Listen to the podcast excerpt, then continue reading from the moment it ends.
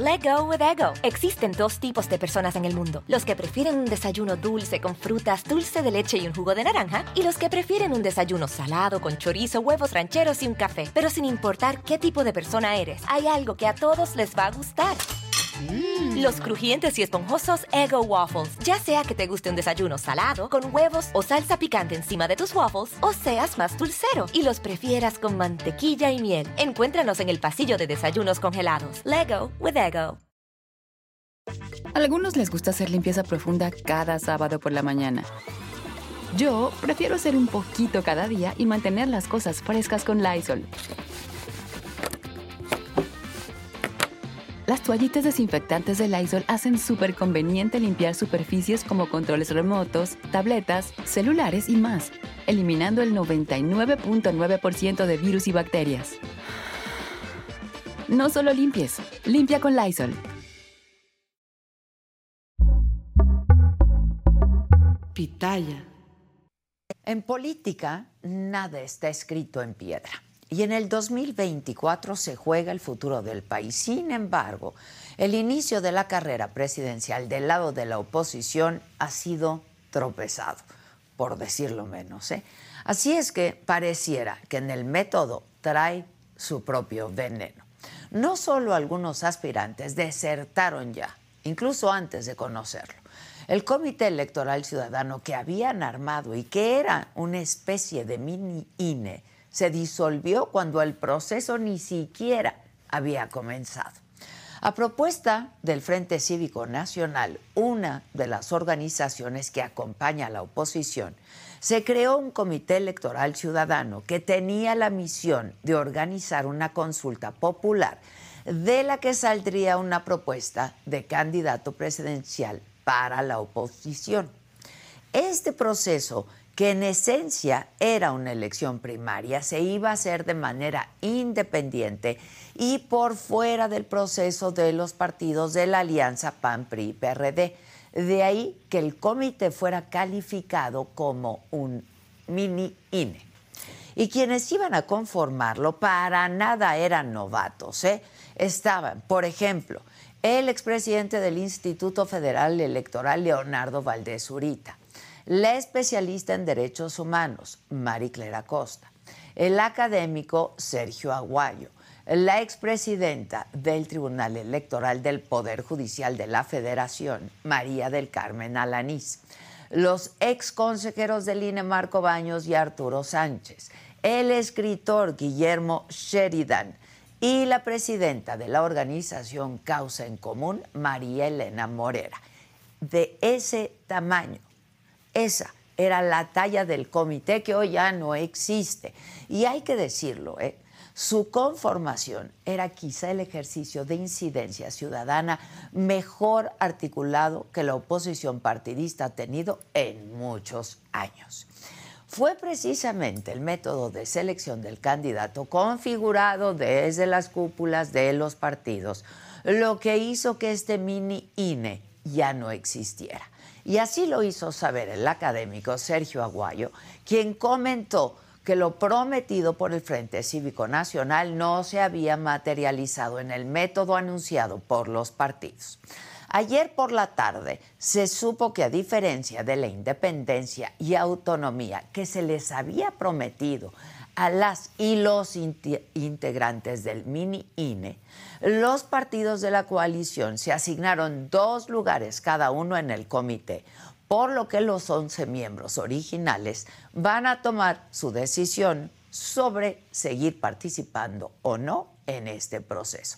Quien ya decidió separarse del proceso fue Sergio Aguayo. Y pese a todo este entuerto, Guadalupe Acosta Naranjo, integrante del Frente Cívico Nacional, informó que será mañana cuando se revele la integración del nuevo comité técnico, que estará compuesto por siete miembros de la sociedad y ahora por seis de los partidos dos representantes por cada uno de los partidos de la Alianza Va por México.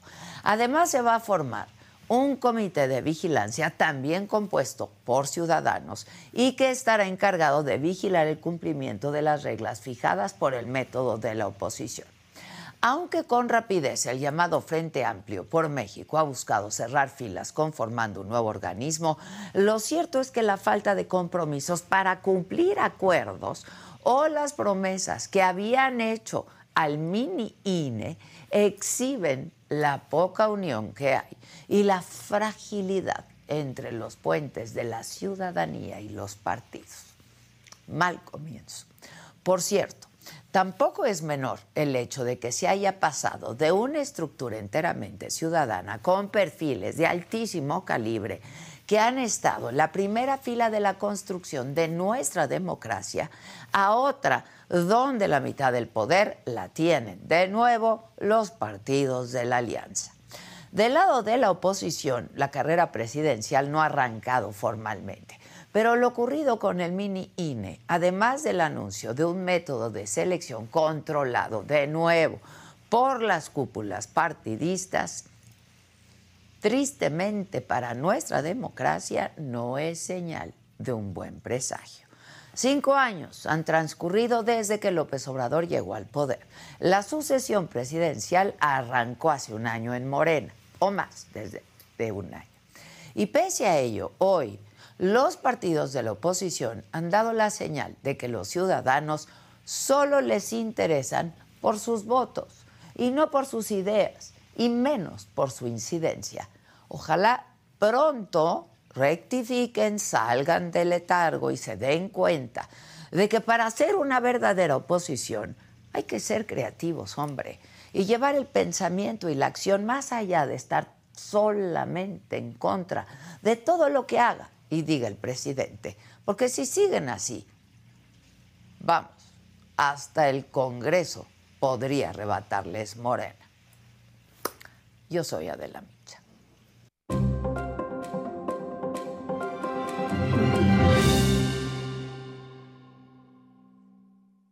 Hola, ¿qué tal? Muy buenos días. Los saludo con muchísimo gusto. Hoy que es miércoles, miércoles 28 de junio. ¿De qué estaremos hablando el día de hoy? Bueno, Hombres armados secuestraron a 14 trabajadores administrativos de la Secretaría de Seguridad Ciudadana de Chiapas justo cuando se trasladaban en un camión en la carretera Ocosocuautla, Tuxtla Gutiérrez.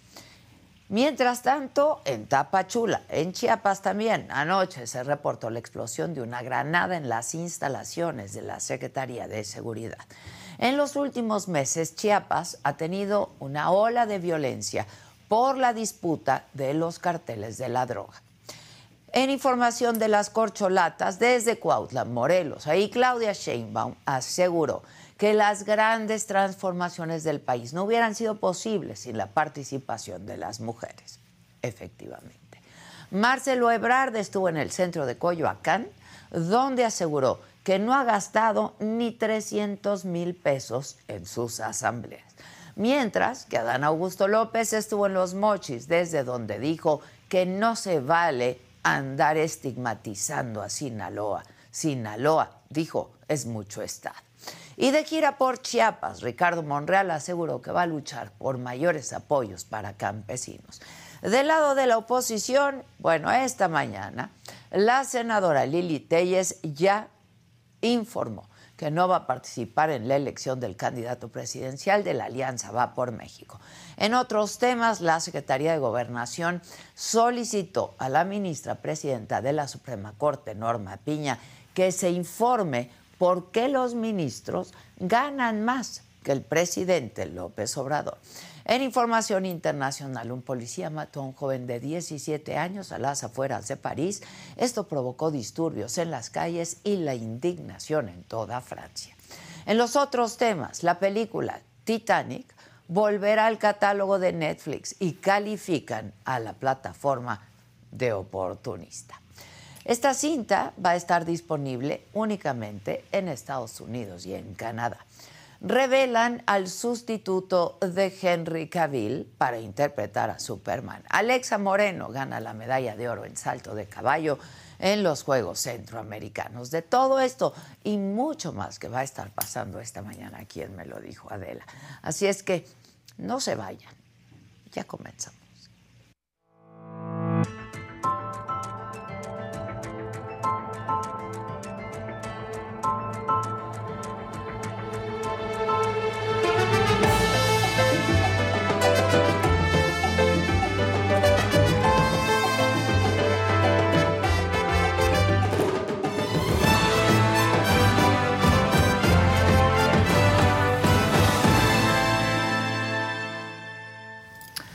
Bueno, pues el comité de académicos y especialistas que acompañaría la elección del candidato candidata de la oposición para la presidencia del 2024, pues nada, se bajó ayer del proceso organizado por los partidos de la Alianza Va por México, que son el PRI, el PAN y el PRD.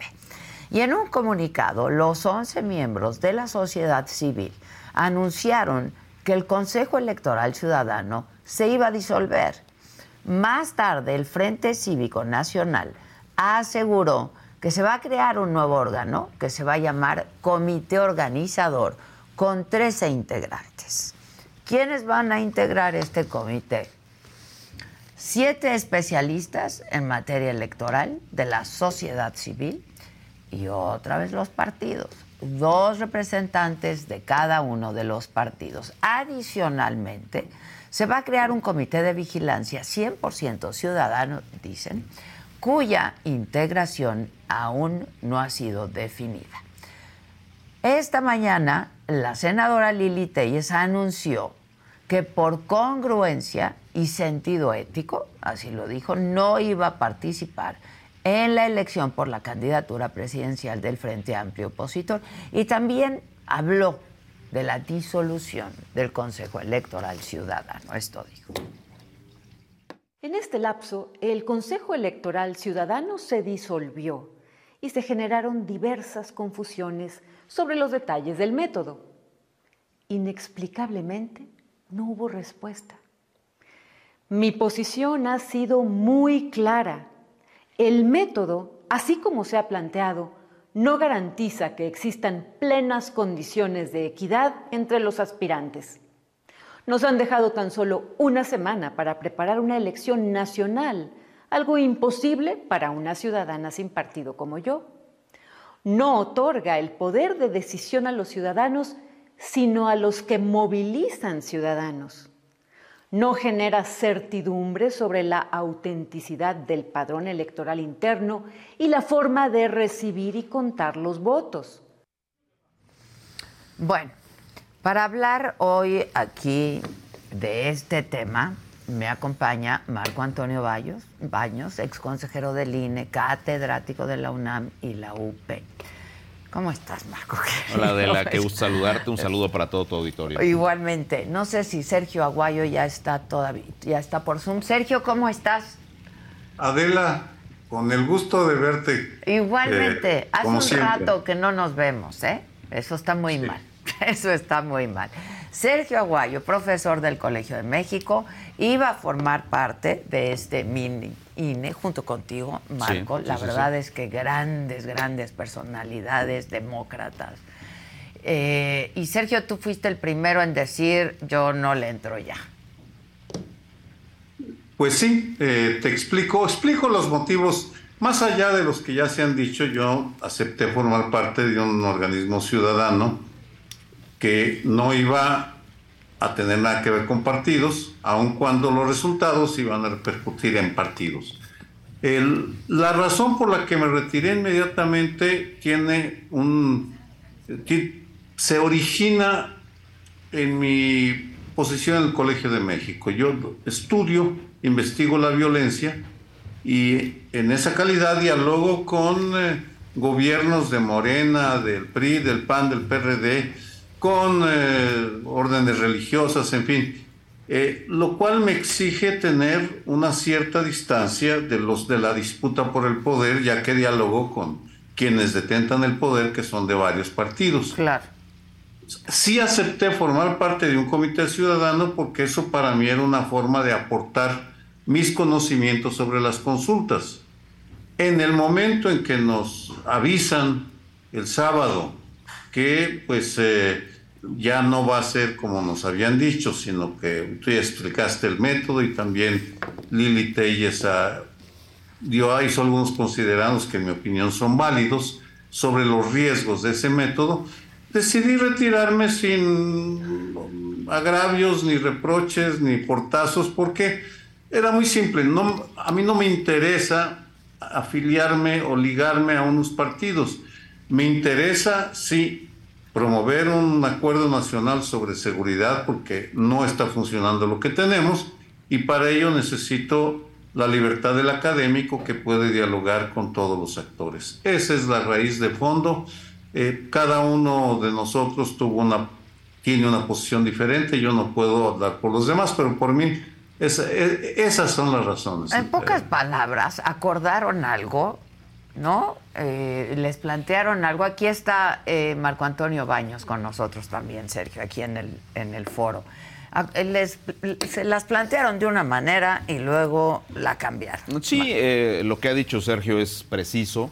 Nos informaron que se trataría de un Consejo Electoral Ciudadano que no tendría la intervención de los partidos políticos, no habría en el seno de este Consejo una representación partidaria.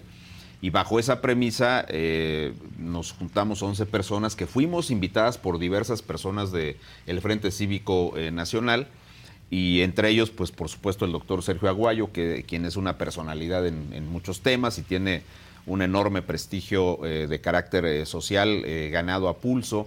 Y también está Mariclera Costa, estaba María del Carmen Alanís, estaba María Elena Morera, eh, en fin, 11 personas, de las cuales algunos tenemos trayectoria en los temas electorales, otros en la defensa de los derechos humanos, etcétera. Pero el tema es, nos dijeron concretamente que sería un órgano que no tendría intervención de los partidos. Así, así les corrieron la invitación. Exactamente.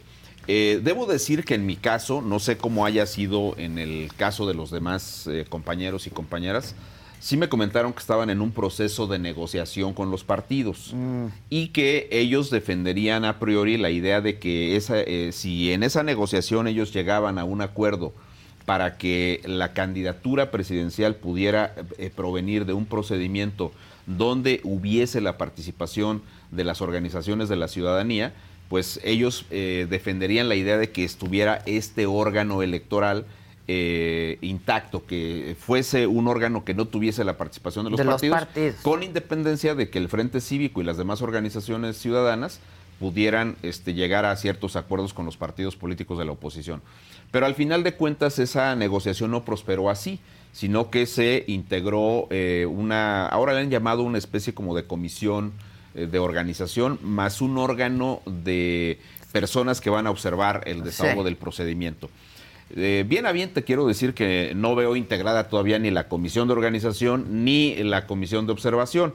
Eh, en lo personal a mí no me han hecho todavía ninguna invitación formal para estar ya en, el, nuevo. en el nuevo en el nuevo órgano. Entonces tampoco te podría decir si decido participar o no participar en ese. Pero como está planteado, ¿participarías, Marco? Tendríamos que ver ciertas condiciones porque una cosa que a mí me preocuparía mucho es que en el nuevo esquema, eh, dado que los partidos políticos van a tener también una eh, representación y además con derecho de voto en el órgano, aunque sería mayoritaria la participación de los ciudadanos, a mí lo que me generaría mucho, mucha preocupación sería cómo establecer reglas que garanticen equidad en la contienda interna. Yo, yo los tuve aquí ayer y les decía, ¿no?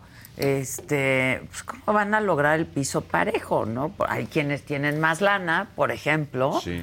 este, y pues aquello se va a prestar al acarreo, ¿no? Y mayores simpatías dentro de los partidos, También. recursos, cercanías, sí, ¿no? Entonces aquí el punto es cómo las estructuras partidarias se van a movilizar en favor de algunas de las aspiraciones que se van a registrar y eh, evidentemente el órgano, pues a mí no me gustaría este, ser solamente un órgano validador de un ejercicio que no tiene una equidad este, para el desahogo bueno, es que gente como ustedes no pueden validar eso, Sergio, ¿no?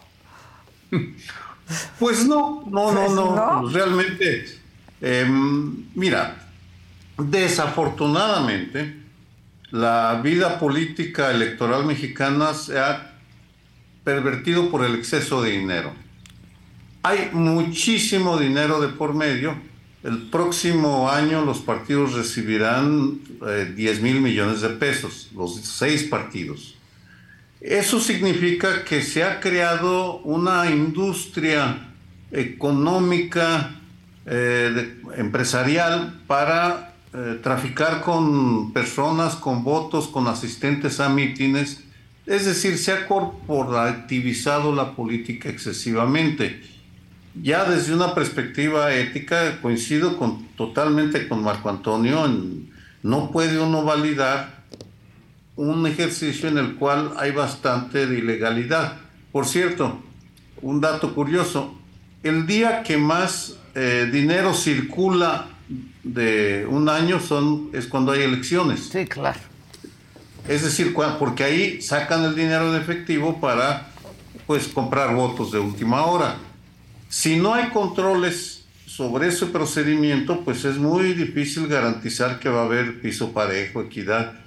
Y en, el, en lo que en, la primaria del, eh, del PAN PRI PRD, lo que vamos, lo que estamos viendo, pues es que no hay controles. Tampoco en Morena, ¿eh? No, no, tampoco en Morena. En un desorden monumental, el INE no se quiere meter el tribunal, pues ya veremos si actúa, ojalá, yo lo espero, pero eh, es, es un ejercicio muy riesgoso si tú te lo tomas en serio, porque además leo, el Comité de Observadores Ciudadanos pueden sacar tarjeta amarilla, pero no dicen que van a poder sacar tarjeta roja. Y, eh, claro, ¿Y Vamos a pasar? Entonces, ¿qué vas a decirles? Se están portando mal, sean buenos, eh, pues, eh, en fin, eh, la condición humana es la que es y se están disputando el poder y en consecuencia todo se vale o todo se va a valer.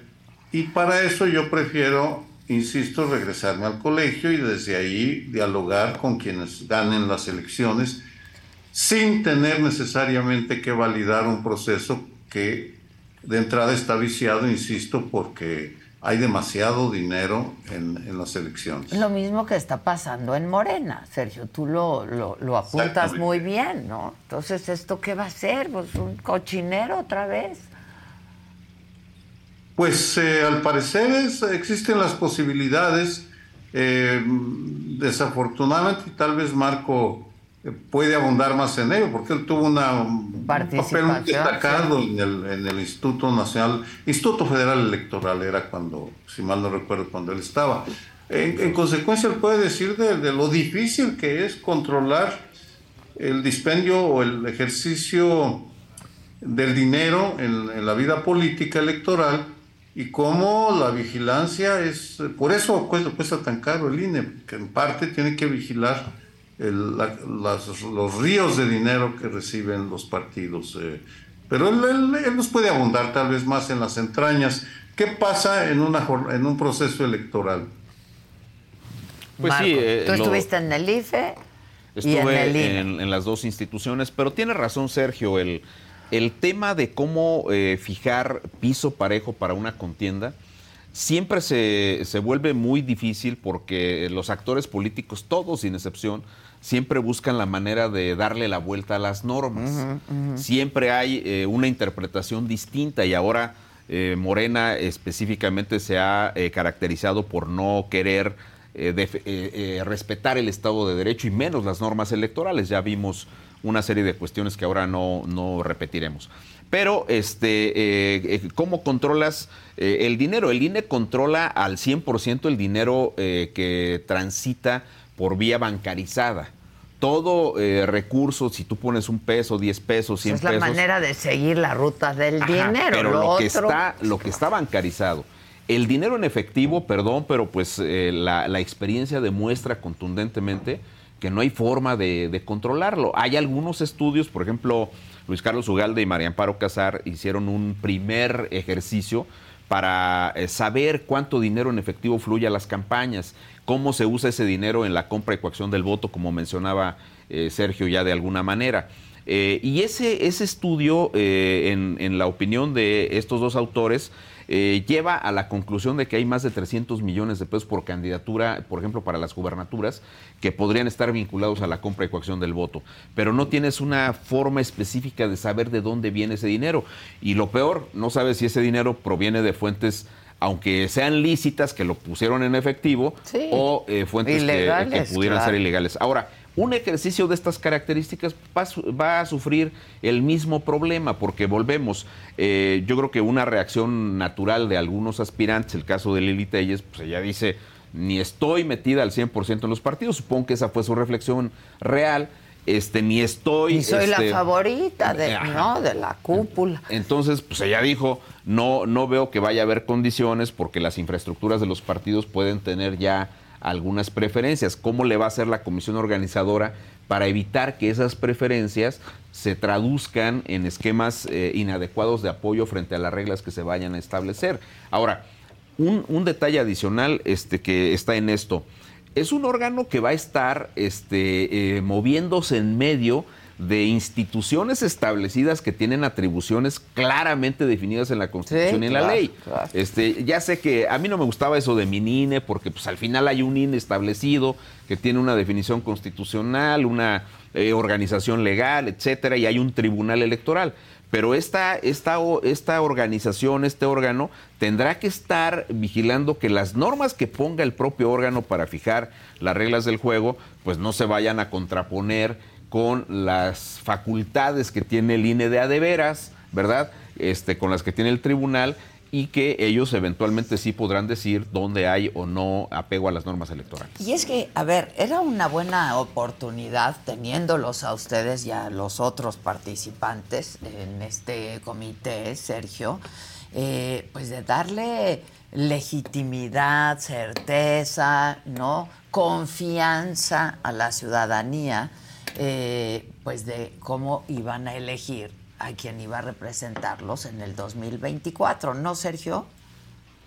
Eh, sí, mira, para mí eh, me voy con un sabor de, muy grato porque las sesiones que tuvimos, la mayoría presencial, la mayoría virtuales, porque todos andamos en un sí, sí, sí. Eh, fueron muy enriquecedoras por el conocimiento fue un privilegio escuchar hablar a Marco Antonio Baños, a eh, Arturo Sánchez, gente que conoce las entrañas de la vida electoral. Yo estuve observando elecciones 10 años y organicé un montón de consultas a través de Alianza Cívica, entonces conozco la otra parte, la parte ciudadana. Y teníamos ideas muy claras, precisas, de cómo podría hacerse de manera muy barata y muy eficaz, utilizando la tecnología, una elección primaria que pues con algunos candados, en fin, eh, íbamos avanzando muy bien y pues desafortunadamente o afortunadamente, yo no sé, eh, en, estas historias uno no sabe si fue para bien o para mal, sí. pero el caso es que ellos decidieron que mejor no, que iban a elegir un método más convencional con sus propias reglas Ojalá le salga bien, igual que le deseo que le salga bien en los procesos a Morena, pero con una prensa emancipada, con una cantidad de miradas críticas sobre los procedimientos, era eh, suicida seguir adelante sin, sin, sin contar con la autonomía plena de decir esto se va a hacer así porque es lo que, decidí, lo que decidió este órgano eh, como no nos dieron esa, esa opción, entonces eh, lo más sensato fue decir, pues eh, gracias y, cada quien que siga su camino. Pero, pero, supongo que de entrada a los dos, cuando les plantearon, yo no sé quién te lo planteó a ti, quién de, de primera instancia te invita, Sergio, pues les entusiasmó lo que iba a pasar, ¿no? Mira, en mi caso lo hizo Emilio Álvarez y Casa, un senador que... Sí, sí. Del Grupo Plural. creció en Alianza Cívica, nos conocemos de 30 40 años, yo trabajé con su papá, con el fundador del Movimiento de Derechos Humanos en México, Pepe Álvarez y Casa, y su mamá, los dos. Es decir, y, fue muy claro, y créeme que no me entusiasmó. Ah, ok lo viví como una, una invitación difícil de rechazar porque habría la posibilidad de que la ciudadanía demostrara que sí tiene la capacidad de incidir y por tanto tiene el derecho a ser un sujeto del cambio, porque uno de los problemas es que los partidos tienden a excluir a la ciudadanía, argumentando que ellos son los, bueno, y son los únicos que tienen el, las llaves del portón que da acceso a la vida pública. Sí, claro. Y a mí siempre me ha interesado que se abra a la participación ciudadana por una razón muy sencilla. Los problemas que tenemos son tan gigantescos que requieren el concurso de gobierno y sociedad. Entonces, consulté con las autoridades del Colegio de México, porque yo soy profesor del Colegio de México. La presidenta me dijo, mira, si tú te mantienes como ciudadano, es decir, no lo haces como un ejercicio partidista, yo no te puedo decir que no. Es legítima tu participación, lo mismo me dijo el secretario general. Y consulté con otras voces y me dijeron, mira, es una oportunidad de intentar. Y si no funciona, bueno, siempre puedes decir que no y dar tus razones. Y debo decir que desde un primer momento ejercí mi libertad de expresión en el foro y con el Frente Cívico Nacional y con, eh, en el seno del, grupo y todos fuimos muy respetuosos. Eh, me parece que por eso me deja un buen sabor de boca, pero eh, era una responsabilidad muy grande, muy, muy grande, que iba a requerir una cantidad enorme de horas que todo honorífico, no nos iban a pagar un centavo. Sí, sí pedimos que hubiera un secretariado técnico pagado por, eh, por el Frente Cívico Nacional, pero nosotros no íbamos a cobrar. Eh, y iba avanzando bien. Hasta ahí la dejo. Eh, creo que hemos hecho un buen papel. técnicamente, si nos hubieran dado los instrumentos, no se pudo, mira. Así es. Pues qué lástima, ¿no, Marco? En el caso tuyo. Pues mira, eh, yo coincido con Sergio, a mí me sedujo la idea de que esta eh, situación donde las cúpulas partidarias se han apropiado de los partidos políticos, se han cerrado el acceso a eh, la ciudadanía porque pues, tienen una obligación constitucional de facilitar el acceso a los cargos públicos, pero son organizaciones que necesitan una democratización interna urgente. Eso hay que decirlo con claridad. Y, y yo creo que los movimientos sociales que se manifestaron en defensa del INE en noviembre y en febrero de este año, pues son eh, movimientos que no necesariamente coinciden con las candidaturas de la oposición. Y hay que ver el caso concreto del Estado de México. No solamente no votaron, sino que votaron menos que hace seis años con Alfredo del Mazo.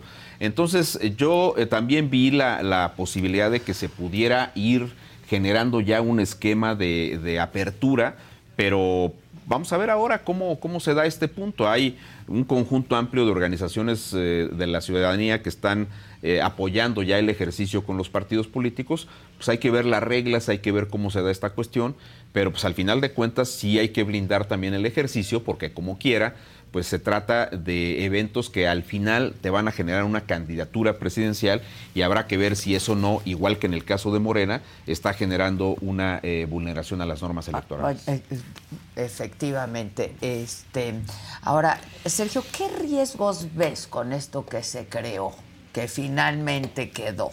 ¿Qué riesgos ves?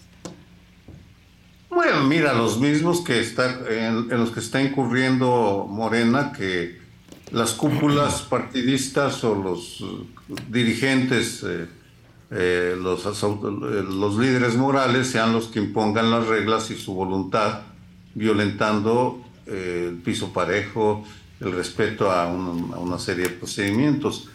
Está, dada la, insisto, la mercantilización de la vida electoral y política, es posible que quienes, que las si ustedes están buscando un nuevo celular, yo les pido por favor que no vayan y agarren la primera oferta que les pongan enfrente. ATT les da sus mejores ofertas a todos. Sí, a todos. A ti que tu tiempo en el teléfono sube cada mes. Y a ti que ni siquiera tienes redes sociales. A ti también que hablas toda la noche con tu pareja. Y a ti que sigues haciendo swipe para encontrarla. A ti que el 80% de tus fotos son de tu mascota. Y a ti que si no subes foto en el gym no cuenta la ida. Ah, y a ti también que estás en el 1% que más escucha a su cantante favorito. Y a ti que me estás escuchando en este podcast, ATT te da sus mejores ofertas en todos sus smartphones a clientes nuevos y a los ya existentes, porque conectar lo cambia todo. Las ofertas varían por dispositivo, sujeto a términos y restricciones. Visita att.com o una tienda para más detalles. Let go with ego. Existen dos tipos de personas en el mundo: los que prefieren un desayuno dulce con frutas, dulce de leche y un jugo de naranja, y los que prefieren un desayuno salado con chorizo, huevos rancheros y un café. Pero sin importar qué tipo de persona eres, hay algo que a todos les va a gustar. Mm. Los crujientes y esponjosos Ego Waffles. Ya sea que te guste un desayuno salado, con huevos o salsa picante encima de tus waffles, o seas más dulcero y los prefieras con mantequilla y miel. Encuéntranos en el pasillo de desayunos congelados. Lego with Ego. aparatos eh, partidistas electorales, los grupos de poder fáctico, legales y ilegales, metan la mano para eh, empujar a sus candidatos y sus intereses, porque la política se ha hecho desafortunadamente un negocio en el cual el compromiso eh, ético, con, me refiero al respeto a reglas mínimas, no siempre, casi nunca se respeta a la hora de disputar el poder. Ese es el riesgo que veo eh, de que, pues a la hora de la hora en el, en, el PRI PAN PRD, pues le metan unos millones de más para inscribir a un millón de personas y que y garantizar que tal o cual candidato va a tener más, eh, eh, porque solo van a poder, es muy restrictivo en mi opinión, que solo vayan a poder participar en, el, en, la consulta quienes se inscriban. Es decir, y la, aquí habrá no sé cuántos eh, irán de manera voluntaria, eh, pero eh, existe el riesgo de que el corporativismo lleve a inscribirse a miles de compañeras y compañeros de alguna organización sí, Pues clientelar, sindicatos, ¿no? Este, yo le decía ayer aquí a Alejandro Moreno que estuvo por aquí, el único que puede tener un millón de firmas eres tú, ¿no? este, y qué lástima, la verdad, porque era una gran oportunidad, ¿no? Sí, este, es... Eso es un tema que sí atraviesa por estas problemáticas de ver quién le va a meter recursos, cómo van a movilizar gente en favor de alguna candidatura, si, si realmente no lo van a hacer. Este, el tema del dinero, pues es, es, un asunto muy, muy delicado y evidentemente la forma en que se le tiene que informar al Instituto Nacional Electoral. El INE no puede dejar pasar un ejercicio de revisión de gastos de ninguna de estos ejercicios, ni de Morena ni de la oposición, hay que decirlo con toda claridad tienen diferencias muy importantes entre uno y otro procedimiento. A, mí no me parece que sean iguales, como dice López Obrador y como dicen las corcholatas, pero de cualquier manera no quiere decir que, que esté este, bien. Que exactamente. que no esté violando la ley electoral. Y que no deba ser supervisado por las autoridades electorales. Electorales. Oye, Sergio, ¿y cómo ves el proceso de Morena? Igual de viciado, pero ¿cómo, cómo ves lo que está pasando con las corcholatas? Bueno, bueno, bueno, eso, eh, tendríamos que tener unos, unos varios sillones, varios divanes de psiquiatras sí, y una batería.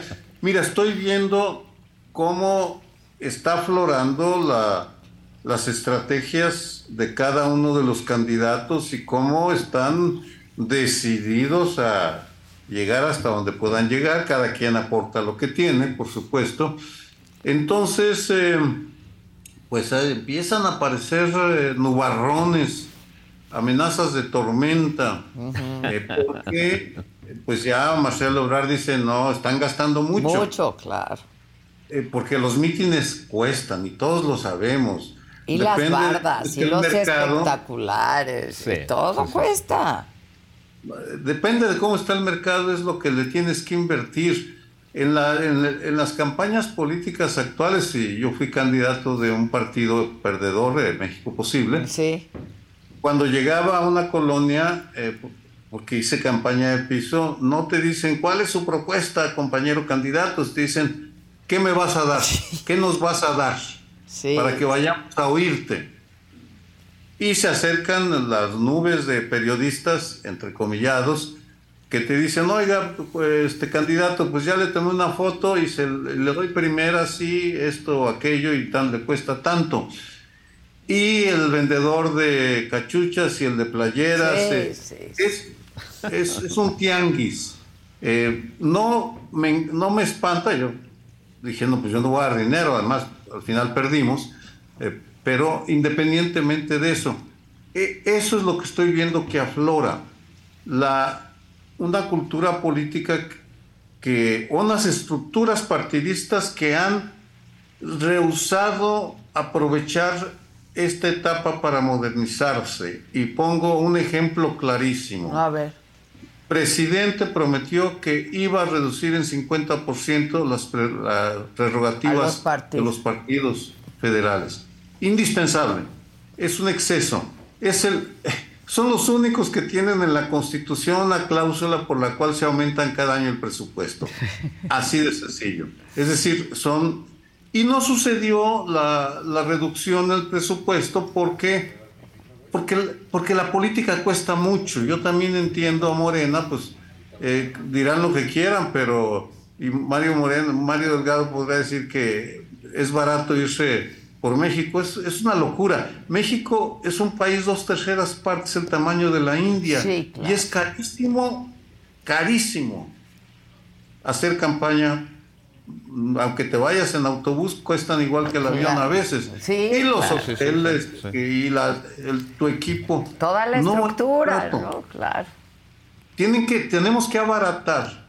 Pero esa es una reforma electoral, estructural, que incluye, por supuesto, a las autoridades electorales, pero es eh, por donde deberíamos, por donde deberían empezar es con los partidos y con los mecanismos de fiscalización. Yo ahí le subiría el presupuesto al INE y a los OPLES, a los organismos electorales locales, para que puedan fiscalizar mejor la parte ilegal de la cual hablaba Marco Antonio Baños. Eh, es cierto, eh, se gastan millones de manera por, por de la mesa. Y es un dispendio brutal. Es, es, tremendo. Y además el, el, punto es que nos quieren hacer ver como que si fuera eh, algo normal que 5 millones son suficientes para 70 días de, es mentira. de, campaña. Y Sergio lo dijo con toda claridad. Yo te lo diría de otra manera.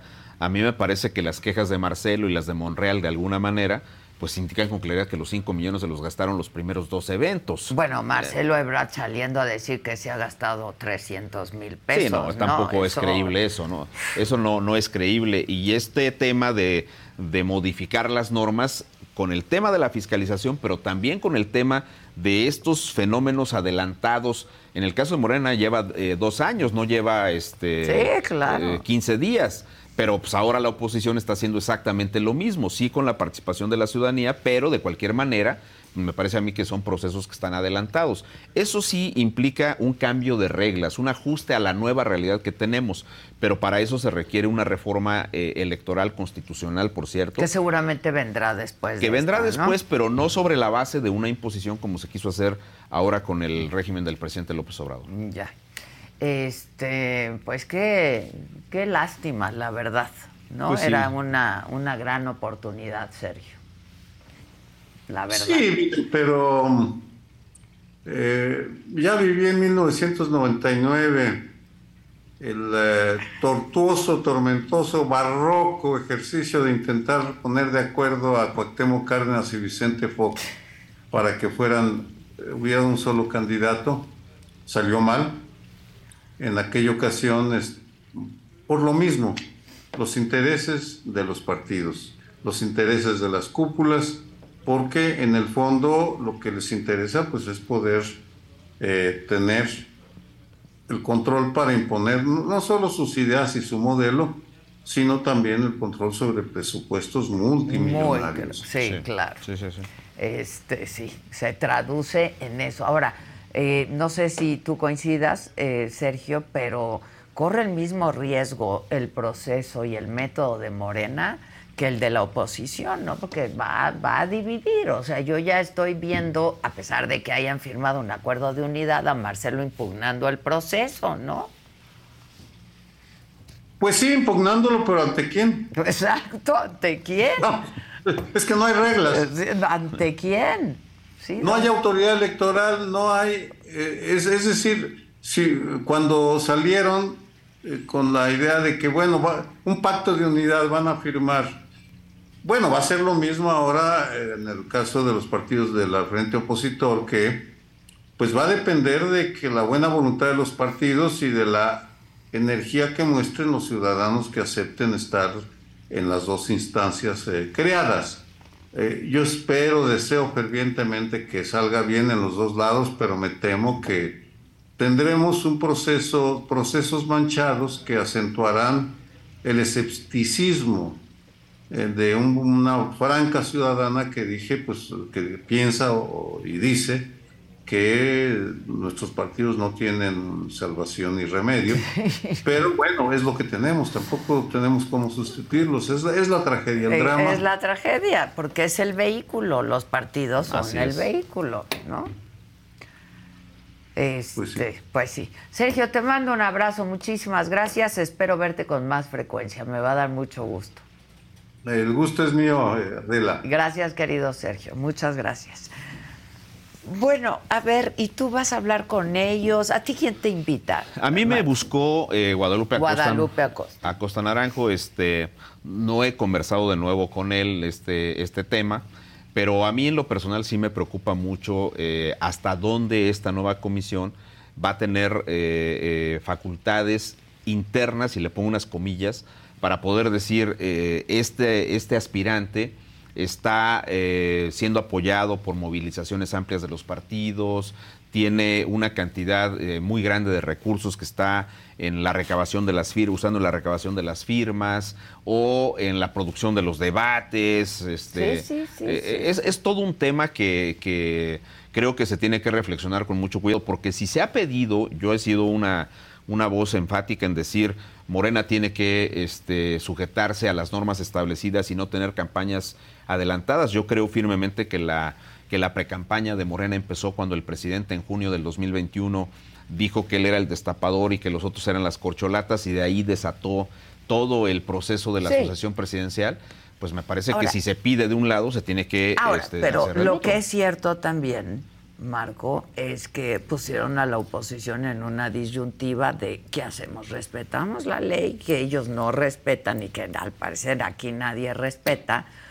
Y pues nos quedamos meses atrás o pues le, le damos para adelante, ¿no? Yo creo que lo que dices es también cierto. Pues es que Porque al final de cuentas, si esto fuera un maratón, Adela, pues nosotros veríamos cómo, sin que el árbitro dé la señal de salida, la gente de Morena ya va corriendo en el kilómetro 18. Y la oposición pues ni siquiera ha empezado. Entonces, Exacto. ni siquiera sabemos quiénes van a ser las candidaturas que se le van a enfrentar a la candidatura de Morena en el 24. Pues por lo pronto ya se bajaron tres, ¿no? Germán Martínez, Sí, Lili Telles. Lili Telles, este, Mauricio Vila. También, bueno, Vila con- sí, claro. Vila con Sí. posibilidades, los tres, ¿no? Sí, sí, sí, que Vila es uno de los gobernadores mejor evaluados a nivel nacional. Entonces, eh, Lili Telles, que ha generado también una cierta expectativa, que creo que el, el tema del cuestionario que nadie le De aclaró. 50, pues sí. Este, Digo, ella, no pues, sé si, si no espero un poco a que se lo respondieran. Yo los tuve aquí ayer, te digo, a este Marco Cortés, a Chucho Zambrano, Alejandro Moreno, y justo le saqué la lista de 50 preguntas de Lili, que tenía mucho sentido, la mayoría, ¿no? Yo las vi en, el- en su cuenta de Twitter. Exacto. Y, sí me pareció que pues había que aclarar esas cuestiones. Supongo que tampoco las dirigencias tienen ahora... No lo tienen claro. Muy claro eso- ese punto, Y me lo porque dijeron. se ¿eh? lo No van a echar acá a la comisión organizadora, Exacto. y la Le van a comisión le decir, a ver que- qué dice la comisión organizadora. Entonces, yo no sé si Lili pues, ya la vio perdida, la, la oportunidad, y, o no se esperó unos días, ¿no? Yo supongo que Lili eh, apostaba más a un mecanismo de encuestas donde ella ha resultado, digamos... Más eh, como en Morena. Ajá, exactamente, beneficiada, digamos, con, ha reflejado pues que hay gente que, que tiene simpatía por su postura política, por sus posibilidades a la presidencia, pero ya este procedimiento es muy diferente. Primero lo dijo con claridad en su, en su video, Sí. pues movilizarse para tener 150 mil firmas no es nada sencillo y tiene razón, porque un ciudadano normal pues no tenemos capacidad para ir a juntar esas 150 mil firmas, ni orgánica ni financiera. Sinceramente, claro. Y en el caso de Lili dijo, bueno, yo estoy en esa condición, no, no estoy como los partidos que tienen una infraestructura distinta. Eh, el caso de Mauricio Vila, pues me imagino que también tiene que ver con, Con algunas negociaciones internas con Sí, su propio con su partido. propio ¿no? partido. Este, porque Vila es, eh, siempre ha estado entre los tres primeros gobernadores. Gobernadores, sí, Yo le, sí, sí. le doy seguimiento a estas evaluaciones que hacen de los gobiernos estatales y Vila siempre ha estado entre los tres primeros. Es, es- es un gobernador que se ha mantenido muy consistente en, en cuanto a la aceptación de sus resultados por la población del estado de Yucatán. Entonces, que eso demuestra que al final los resultados importan, ¿eh? Sí, yo digo que sí. Sí, sí, sí, no por nada supuesto. más la, la, el- la feria de las vanidades y el ego y la popularidad. Los resultados pues, te colocan en donde tienes que estar. Y en el caso del senador Germán Martínez, bueno, pues él eh, expresó críticas que me parecen algunas de ellas tiene razón respecto Atendibles, ¿no? del, Sí. del método y creo que justamente el gran reto que tienen ahora las organizaciones ciudadanas y los partidos, ya con independencia de, cómo quede integrada la comisión organizadora, será explicar y generar consenso en torno al método. Ese es el punto este, central. Yo lo que vi hoy, eh, he tenido eh, eh, varias llamadas de, de colegas tuyos de los medios, pero sí noto este, cierto desencanto por la disolución del Consejo Electoral Sí, Ciudadano. caray, es que eso era- en- yo, no, yo no había dimensionado cómo había generado cierta... Entusiasmo, eh, porque dio certeza, ¿no? Eh, sí. Este, pues todos dijimos, mira, ¿no? Los partidos sí le están entrando, ¿no? es la primera vez en un, en un tema donde me llevo menos insultos en redes sociales, debo decirte. Y ahora los que tengo fue por la disolución del grupo. sea, Exacto. Este, sí, es, es todo una... Exacto, porque a todos nos parecía fantástico, ¿no? Que estuvieran todos ustedes participando en este proceso. Este, Bueno, y además se había hecho una, eh, pues sí, un- una integración con personas que hemos trabajado en los temas electorales, con aceptaciones diversas entre la sociedad, pero este, eh, también con personas con el prestigio de Sergio Aguayo, de. Guillermo Sheridan, de, de María Elena, de- Sheridan, de, María del. Carmen Alanís, de este, Sí, sí, sí. de Acosta, de Tere González. O sea, sí, la verdad es que era eh, un grupo, eh, em- a mí me gustó mucho también. Me tocó participar en varias de las discusiones de- del grupo y, y la verdad es que eh, cuando ya vas combinando estas perspectivas y, y ves la riqueza que tiene el grupo, dices, sí podemos aportar algo. Claro. Y todos estábamos en ese ánimo y por eso lo que dijo Sergio es correcto. La, una premisa que colocamos, porque era también una premisa de nuestra autonomía en las decisiones, Claro. fue no devengar ningún salario ni percibir ningún tipo de apoyo de ninguna naturaleza. Eh, evidentemente, pues habría un secretario, eh, secretariado técnico que nos ayudaría a cumplir los acuerdos, pero eso era una ruta diferente. En el caso de los 11, los 11 Nadie iba dijimos... a cobrar un solo nadie, peso, exactamente. Sí. ¿De qué depende que le entres al nuevo comité o que te bajes? de- del nivel de autonomía que vaya a tener la comisión, de la capacidad real que la comisión vaya a tener para poder arbitrar el, el organismo. Si no tienes eh, posibilidades de sacar tarjetas y de establecer, establecer sanciones adecuadas, pertinentes a las infracciones que pudieran cometerse, a mí me parece que entonces no tiene mayor sentido. Mm, Ya. Este, supongo que no ha sido fácil para Guadalupe, ¿no? Acosta, quien te invitó a participar en esto, negociar con los partidos políticos, ¿no? No, Viejos eh. lobos de mar, incluyéndolo a él. Pero a mí sí me sorprende que no haya dicho nada. Mira, eh, ya más allá de la trayectoria tan, tan amplia que ha tenido Guadalupe, sobre todo en el PRD, sí, en, sí, en- en partidos de la izquierda, porque él empezó antes del PRD. Este, yo lo que he visto con él, porque también he asistido a algunas discusiones del Frente Cívico Nacional, el Frente Cívico integró una cosa que le llaman Consejo Nacional y tienen eh, eh, eh, personas que están adscritas a partidos y otros que no. Eh, dentro de un grupo como de 80 personas que no tenemos ninguna inscripción partidaria, yo he participado en algunas Sí, de a esas me- deliberaciones. me lo dijo. Y entonces, pero lo he visto, eh, te lo digo así, con una convicción eh, real de que puede- se puede hacer algo desde las A organizaciones. mí, o sea, a este, mí ciudadanas. también me lo pareció. O sea, vino aquí dos, tres veces y dijo, va a ser así, ¿no? Una gran participación de la ciudadanía. Y entonces esto redunda en, pues, otra vez los partidos políticos. Pues vamos a ver este, cómo, cómo se decanta esto, pero yo a Guadalupe en lo particular sí te doy testimonio, el mío, de lo que he visto.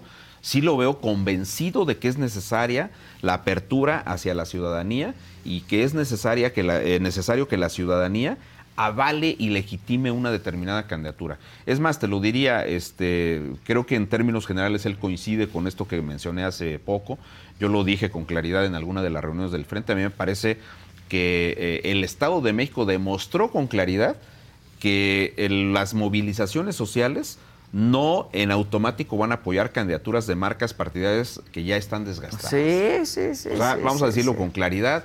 Los partidos, todos los partidos, incluido Morena, van a empezar, Morena va a empezar a resentir el desgaste del ejercicio del, Del gobierno. poder, claro, ¿Por del qué? gobierno. Porque Morena en las elecciones que sigue de las nueve gubernaturas tiene Veracruz, tiene la Ciudad de México, tiene Chiapas. O sea, esos tres estados que son grandototes, sumados a otros que controla, como el caso de Morena, Pueden de, perderlo, de ¿eh? Morelos, Vamos a ver, puede haber, este, yo creo que ya una primera evaluación en las urnas y no sería nada extraño que la alternancia se ratifique como un método de evaluación ciudadana adecuado y que varias de estas gubernaturas que tiene Morena, por ejemplo en la Ciudad de México, pues no les fue nada bien en, En las, el ele- 21, en las elecciones claro, del 21. claro. Entonces, bueno, pues eh, eh, ese- Hay este que es ver. el tema. Yo digo que si se van a ir por intentar ciudadanizar a un político, esto no va a funcionar, ¿no?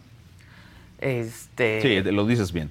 La verdad Sí, sí, tiene bien. que entrar bien la ciudadanía, ¿no? Este, y que se note y que se vea. Sí, tiene que estar convencida. Estos acuerdos populares y ahí es donde le dan la razón al presidente. Pues sí, de alguna manera. Pues sí, Sí. pues Se bueno, los dije ayer, ¿eh? No estoy diciendo nada que no les haya dicho en su cara. Y además el presidente haciendo su trabajo. Claro, él- y que lo él- hace muy bien. Él es un jefe de campaña y hay que entenderlo así. Él, muy bueno. eh, es un político de tiempo completo y está metido en todos los temas, ¿no? Como ningún otro presidente se ha metido a la parte de la operación política. Política. Marco, pues siempre es un gusto platicar contigo. Déjame tu teléfono si me haces favor. Claro que Te sí, voy Adela. a pasar el link de la entrevista que, Claro que sí, Adela. que Muchas gracias. aquí y otro dato. Claro que sí, muchísimas Muchas gracias. gracias, Marco. Gracias. Muchísimas gracias. Les recuerdo, hoy 5 de la tarde, en este mismo canal de la saga, toca tiro directo. Pero les recuerdo también que ayer tuvimos una entrevista justamente con Xochil Gálvez, quien sí le va a entrar, fue la primera que dijo, yo le voy a entrar, casi casi, pues como sea el método, yo le voy a entrar. Eh, y estos son unos destacados de la entrevista de ayer. Cuando él habla de discriminación, él me discriminó porque dijo que se que dijo me, me reservo el derecho de admisión a Palacio Nacional. Ay, güey. Sí. O sea, sí. solo los de las 4T van a entrar a Palacio Nacional. Eso está muy mal de su parte. Porque además yo no lo iba a ofender. Yo no lo iba a maltratar. Yo solo iba a aclarar algo que yo nunca dije. Y una persona que no es capaz de reconocer un error, algo no está bien. Yo no le pido otra cosa. Es más, si mañana en la mañanera me ofrece una disculpa y dice que yo nunca dije, me doy por servida. Y es un acto de humildad que lo tienen los seres grandes.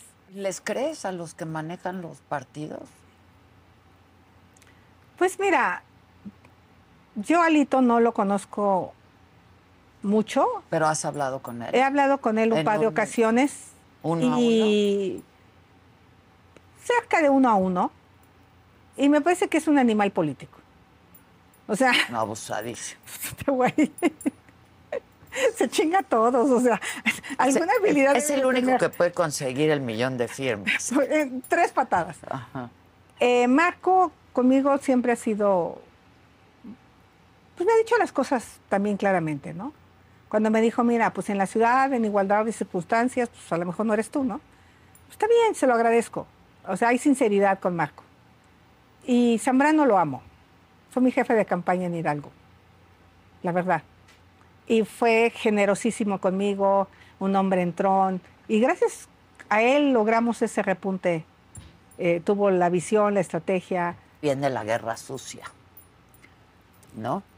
Que ya te la han sacado muchas veces. Tengo una hermana en la cárcel. sí. Sí, ya- sí. ¿No? Sí, sí está en la cárcel, por cierto, es su cumpleaños esta semana. Vamos a ir todos a comer con ella el domingo. Es una historia durísima para mí, porque yo no tengo nada que ver en el posible delito o no, pero en sus 11 años no ha sido sentenciada Adela. Eso es lo que es. Y ahora resulta que se acaba de dar a conocer que fue torturada por García Luna.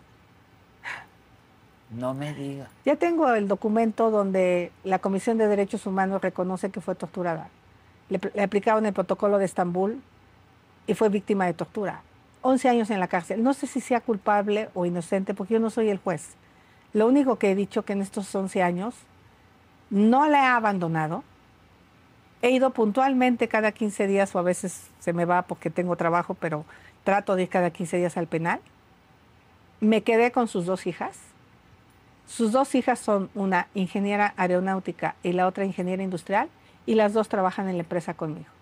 O sea, hice lo posible para que la historia no se repitiera.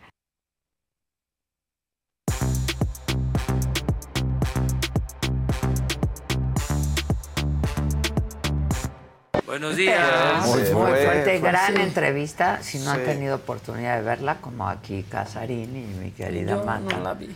Véanla. Porque Pero mañana platicamos de ella. Está realmente muy buena. Si no la han visto, está ahí en la saga, en apartado de Solo con Adela. Y me parece que es importante que todos veamos esa entrevista. Y que diga lo de la hermana, ¿no? O sea, a ver, a mí no me saquen un esqueleto del closet. Tengo una hermana en la cárcel. ¿Con hizo. qué más me atacan? Tengo una hermana en la cárcel, pero además, fuera de ¿cuántos ahí que yo no? no? hice nada, ¿no? O sea, ¿cómo alguien se puede hacer responsable Claro. de lo que haga Claro, claro. quien sea de su familia? ¿Te acuerdas ¿Cuántos cuando- familiares no hacen algo y dices, pues, o sea, sí lo hizo mal, pero es él, no soy yo, Pues sí, ¿no? pues sí. pues O sí. sea, como Y Pío López además Obrador. diciendo, ¿no? La quiero. La quiero, Sí. La claro. apoyo, la voy a ver, cada 15 días estoy ahí y me duele. Sí, Y cuidé a sus hijas Y para que la cuidé historia a no sus hijas. Vivieron en un entorno de brutal violencia, ¿eh? Este, Y de pobreza, ¿no? de de mucha pobreza. pobreza. y de mucha violencia, de alcoholismo, ¿no? Claro. En fin, vean la entrevista, les va a gustar. ¿Te acuerdas cuando apostó su casa? La perdió. Que te dijo, la perdió, que le La dijiste, perdió. ¿y tu esposo cómo aguantó No, eso? dice que ahora ya le quitan las facturas de todo. Pues sí. ¿no? Este, que ya nada está su nombre. O sea, la dio. La dio y ha perdido carreteras que han salido de su dinero y ha perdido, ha Muchas perdido cosas, computadoras que ha No regalado a la Xochitl. gente sin acceso. Sí, ya no apuestes, Xochitl, por favor, el fútbol déjalo a un lado Déjalo, ahorita, favor. apuéstale a otras cosas. Sí. Bueno, vamos.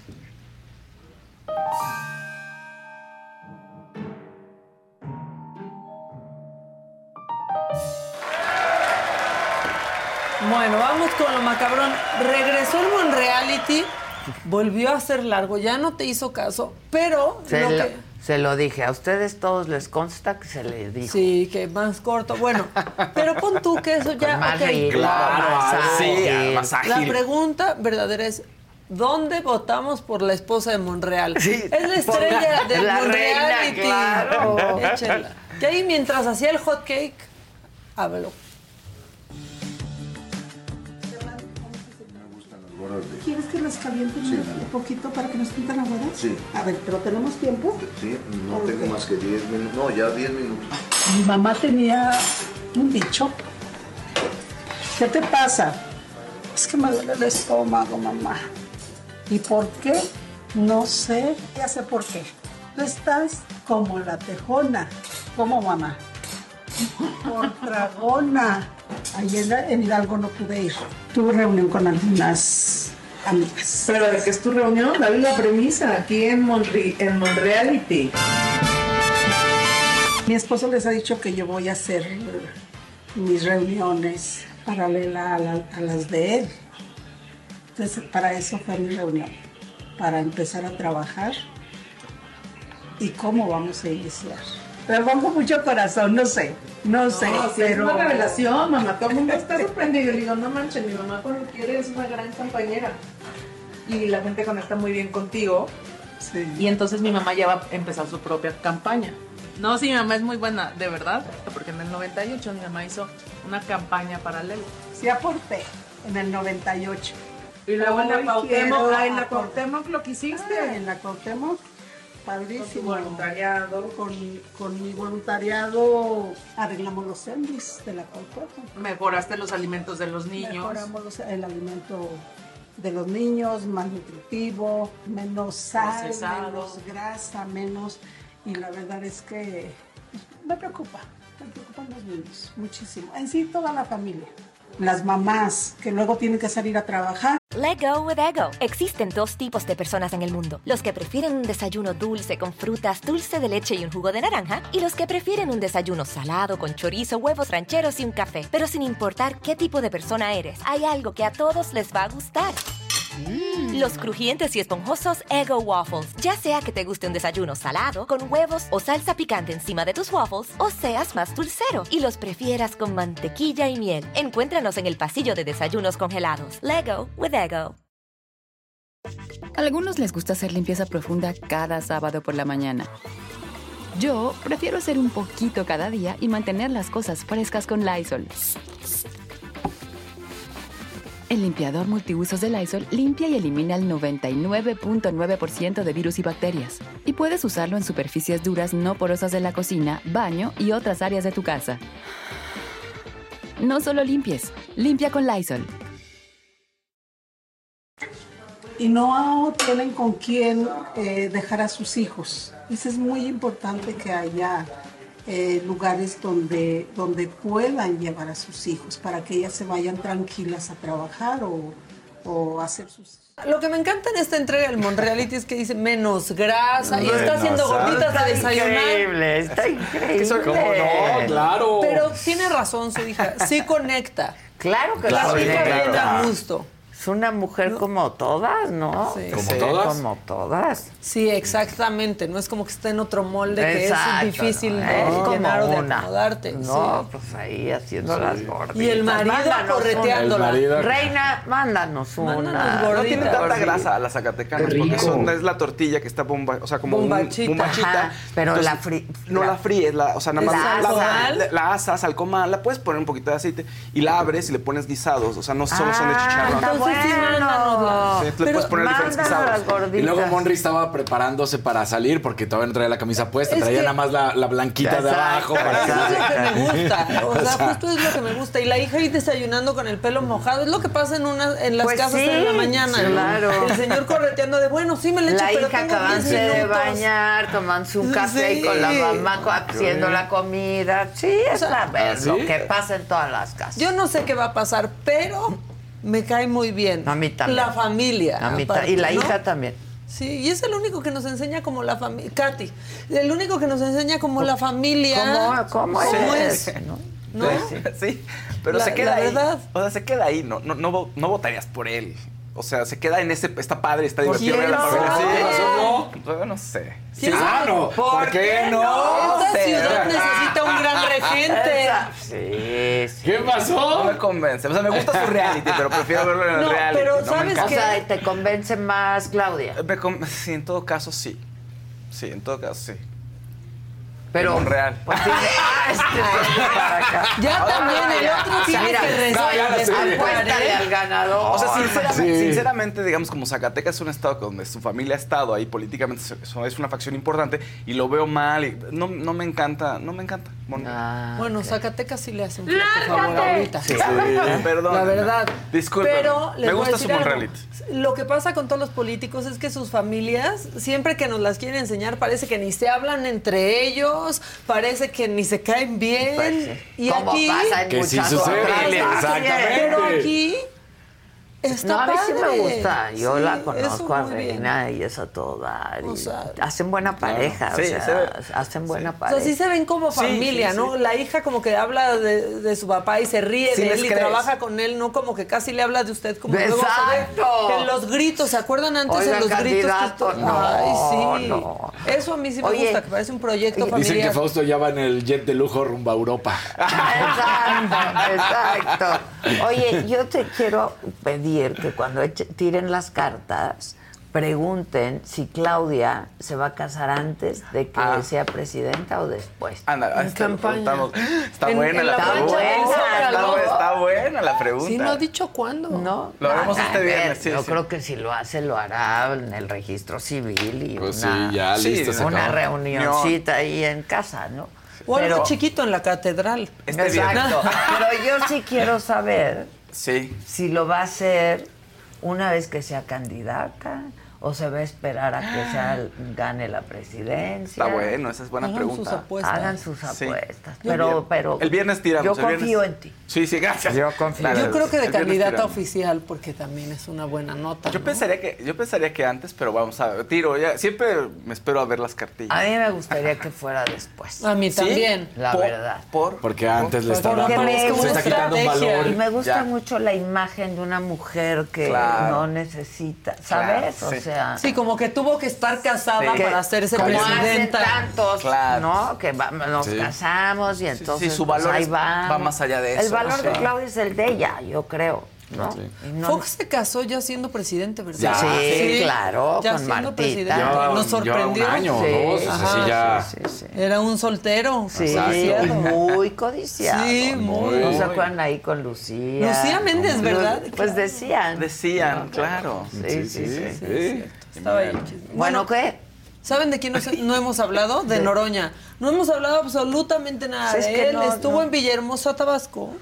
Y este, pues él dice que ya tiene su plan B, C y D. Ah, Qué caray. bueno que los tengas, manito, sinceramente. Y mi plan B, mi plan B es ser el relevo del compañero presidente López Obrador. Y el plan C, ser el relevo del compañero presidente. Y el plan D también. Ya dije que si, ya dije que si no gano me dedico a vender libros. Ya, yo había dicho que afuera de mi casa, pero como ya me entregan el Noroñabús y yo lo pagué, no, Sí. el PT, el PT todavía no veo claro esa parte. Entonces me voy a quedar con el Noroñabús y entonces puedo andar por el país vendiendo libros. Así es que no tengo problema y voy a seguir haciendo política. Y bueno, spoiler alert, ya tiene su combi, Noroña combi, Noroña Bus, para ¿no? vender los libros. Qué bu- pues, pues sí, la verdad que bueno que vea eso como opción. Nos la enseñó, solo que no le sabe mucho a la cámara en su live, entonces no sale completa la combi. Parezco nuevo. Miren, ahí está el Noroñabús, así va a ser. Ahí está. Ahí está el Noroñabús. ¿Ya vieron? ¿Eh? Con esta voy a empezar a recorrer el país. El problema es que me lo dan de este miércoles en ocho. Entonces, mientras tanto, mientras tanto, pues en cajas voy a llevar libros en una camioneta, mientras eso se resuelve. Me están rentando una, pero yo creo que va a ser muy cara y además no está así adaptada. Entonces, ya, ya veré cuál, cuál de las dos. Pero le van a dar sus 5 millones. ¿Lo ven? ¿Sí lo Sí, ven? ven. Así como Parecía limpiador. No más así, ya. Limpia parabrisas Ay, parecía. no se vayan Los a ver chats. mis conversaciones. Sí, aguas, aguas, aguas. Así le pasó una vez al burro al aire. ¿Ah, en el Canal 2. Quiso enseñar una foto y luego le mueven así y una vieja en bolas. Ah, Bueno, pero Ay, también, burro. ¿qué no hacen moviéndole? No, pues no. ¿Por qué le haces así a la gente? Le haces una foto y. Le ¡No! mueven. ¡Te estoy Pues sacando una foto! Siempre hay más. O sea, Es no. una tentación muy Sí. difícil, No, muy no, difícil. Yo, siempre, yo siempre caigo en esas. No, no hagas eso. No, el video de los gemidos, bueno, ya hasta políticos han caído, pero bueno, sobre el dinero de las corcholatas para su campaña, ya sabemos que Mario Delgado les dijo, se los doy, pero me tienen que comprobar cada cosa. Adán Augusto dijo, yo no lo quiero, muchas gracias, pero pues sí está dando sus, este, sus reportes de cómo gasta. Aquí lo que dijo primero y luego les voy a enseñar su recibo este súper fidedigno.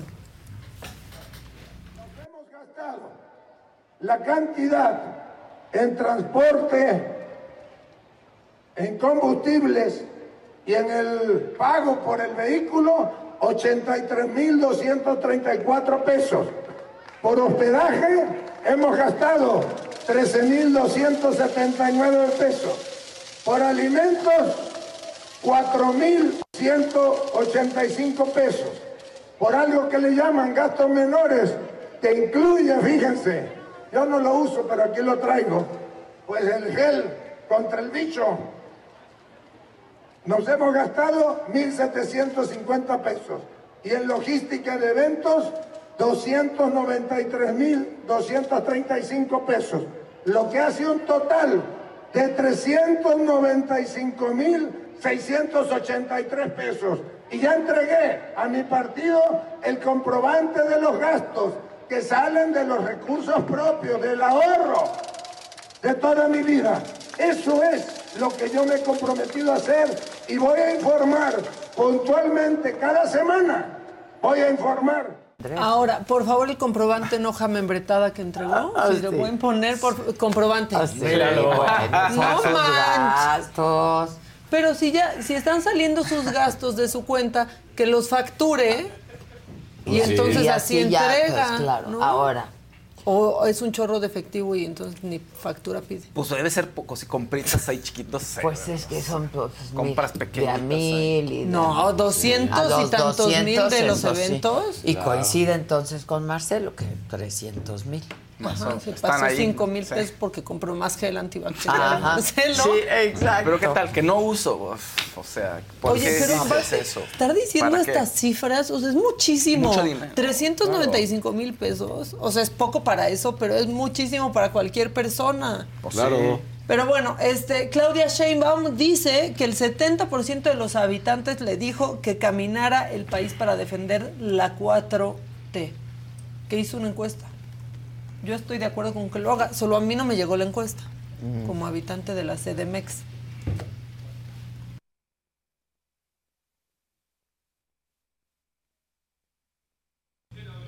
Ay, ¿cómo? Se mandó sin... agua? Bueno, ahí está diciendo que el 70% de los habitantes de la Ciudad de México le pidió que dejara la Ciudad de México, no sean mal pensados, no que la dejara nada más, para, Para irse. ir a recorrer este el territorio y defender a la 4T y pues hoy las encuestas del Universal la ponen arriba. Aunque ya se enojó Marcelo Ebrard. La ponen arriba, pero muy arriba de Marcelo. no. Muy arriba. Muy arriba. O sea, Doble. ella con el 33 y creo que Marcelo con el 22%. Doble dígito. O sea. sí, no, es que yo vi otra. Ajá. Digo, cada quien está poniendo. Pues Del lado sí, de Marcelo están poniendo con creo que 37 no sé si contra. en el financiero o dónde, que no fue muy exacta en el Estado de México. Este, pero la vi pues, Mira. con unos puntos de diferencia. El Universal hoy trae a las corcholatas 34% Claudia Sheinbaum, 22 Marcelo, 8% Germán Monster, bueno, el, este Adán Augusto, este 8% Noroña, nuestro amigo Monreal con el 6 en un empate Eh, con Manuel Velasco con el 6%. Esa es la del Está arriba Noroña. Universal.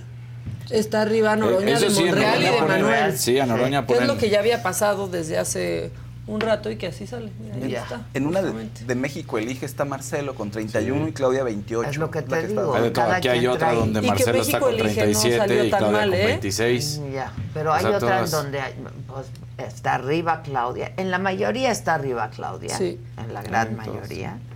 Eh, y en algunas no tan abajo Marcelo. Pero bueno, pues esperémonos a la mera buena. A la mera buena, A la sí. mera buena. Sí, Que porque esto es lo que decían, que no querían, a la exactamente. ¿no? Que esas de que hubieron de más de 20 puntos, que luego no 15 puntos, pero que no querían esas, querían las que fueron las más acertadas para ver. Ahora, la encuesta del financiero a las corcholatas de la oposición, por ejemplo, híjole, pues las, los traen muy, muy pegaditos en la opinión positiva. ¿Cuál es su opinión acerca de, no? Y está Xochitl Galvez, Santiago Krill, Lili Telles, que pues ya fue, Claudia Ruiz Macié y Enrique de la Madrid. Y en la opinión favorable están casi todos empatados en 24, luego está en 24 está Xochitl, en 23 Claudia, ya en 21 está Enrique de la Madrid y Santiago Krill empatado en 23 con Claudia Ruiz. Ya puras, puras encuestas. entre Ahí arriba está Xochitl. Arriba está Xochitl Ahora, con Xochitl 24. no la habían medido No. a la presidencia, ¿eh? Exacto. No, iba. No la habían medido. En, la, en todas las otras en la Ciudad de México estaba muy por arriba Xochitl. Ahora, a mí me gustó su video, ¿no? En donde dice, me di cuenta que las puertas de Palacio se abren de, adien- de adentro hacia afuera. Sí. Y por eso quiero estar. Pero ahora, cuando dice todos los programas sociales, pues sí son los que ha implementado la, cuadro- la 4T. La, la verdad también hay que decirlo. Pero bueno, este, en más cosas que se van de hocico, un avión en el AIFA. ¿Lo vieron? No. Pongan las imágenes, por favor, pero es una aeronave de la FGR que así aterrizó de emergencia, venía de Nuevo León, tuvo algunas fallas, este, el tren Ay, de güey. aterrizaje y se fue ahí de nariz Ay. cuando iba llegando este, pues al aeropuerto, así pasó. Eh, no se reportaron lesionados, pero miren cómo quedó ahí con Sí. el pico bien Sí. clavado. Se fue de hocico De literal. hocico se fue. O sea, se Una gran Literalmente. Ahí está analogía. bajando la puerta, se acaba de ver. Pero o sea, sí. o la llanta se rompió, el tren de aterrizaje frontal, o... Sí, fue, el tre- fue un problema con el tren de aterrizaje frontal y entonces pues aterrizó y frenó con, con la nariz, que por cierto ya, este, pues ya dijo el presidente que el Aeropuerto Internacional de la Ciudad de México se queda operado por la Marina y el. AIFA por la Ah, qué padre. Bueno, este, Mira. ya eso es todo, nada más rápido. Rejuvenecen en Corea del Sur de la noche a la mañana. ¿Ya vieron esta nota? No, pero hay que ir. No, pero O es que sea, está sí, ¿cómo? A ver, ¿a dónde? O sea, ¿Qué hay? ¿Por qué ¿Cómo? están rejuveneciendo? Bueno, porque en Corea del Sur, según su sistema tradicional, desde que estaban en gestación, ya contaban. Entonces todos los coreanos nacen con un año de vida.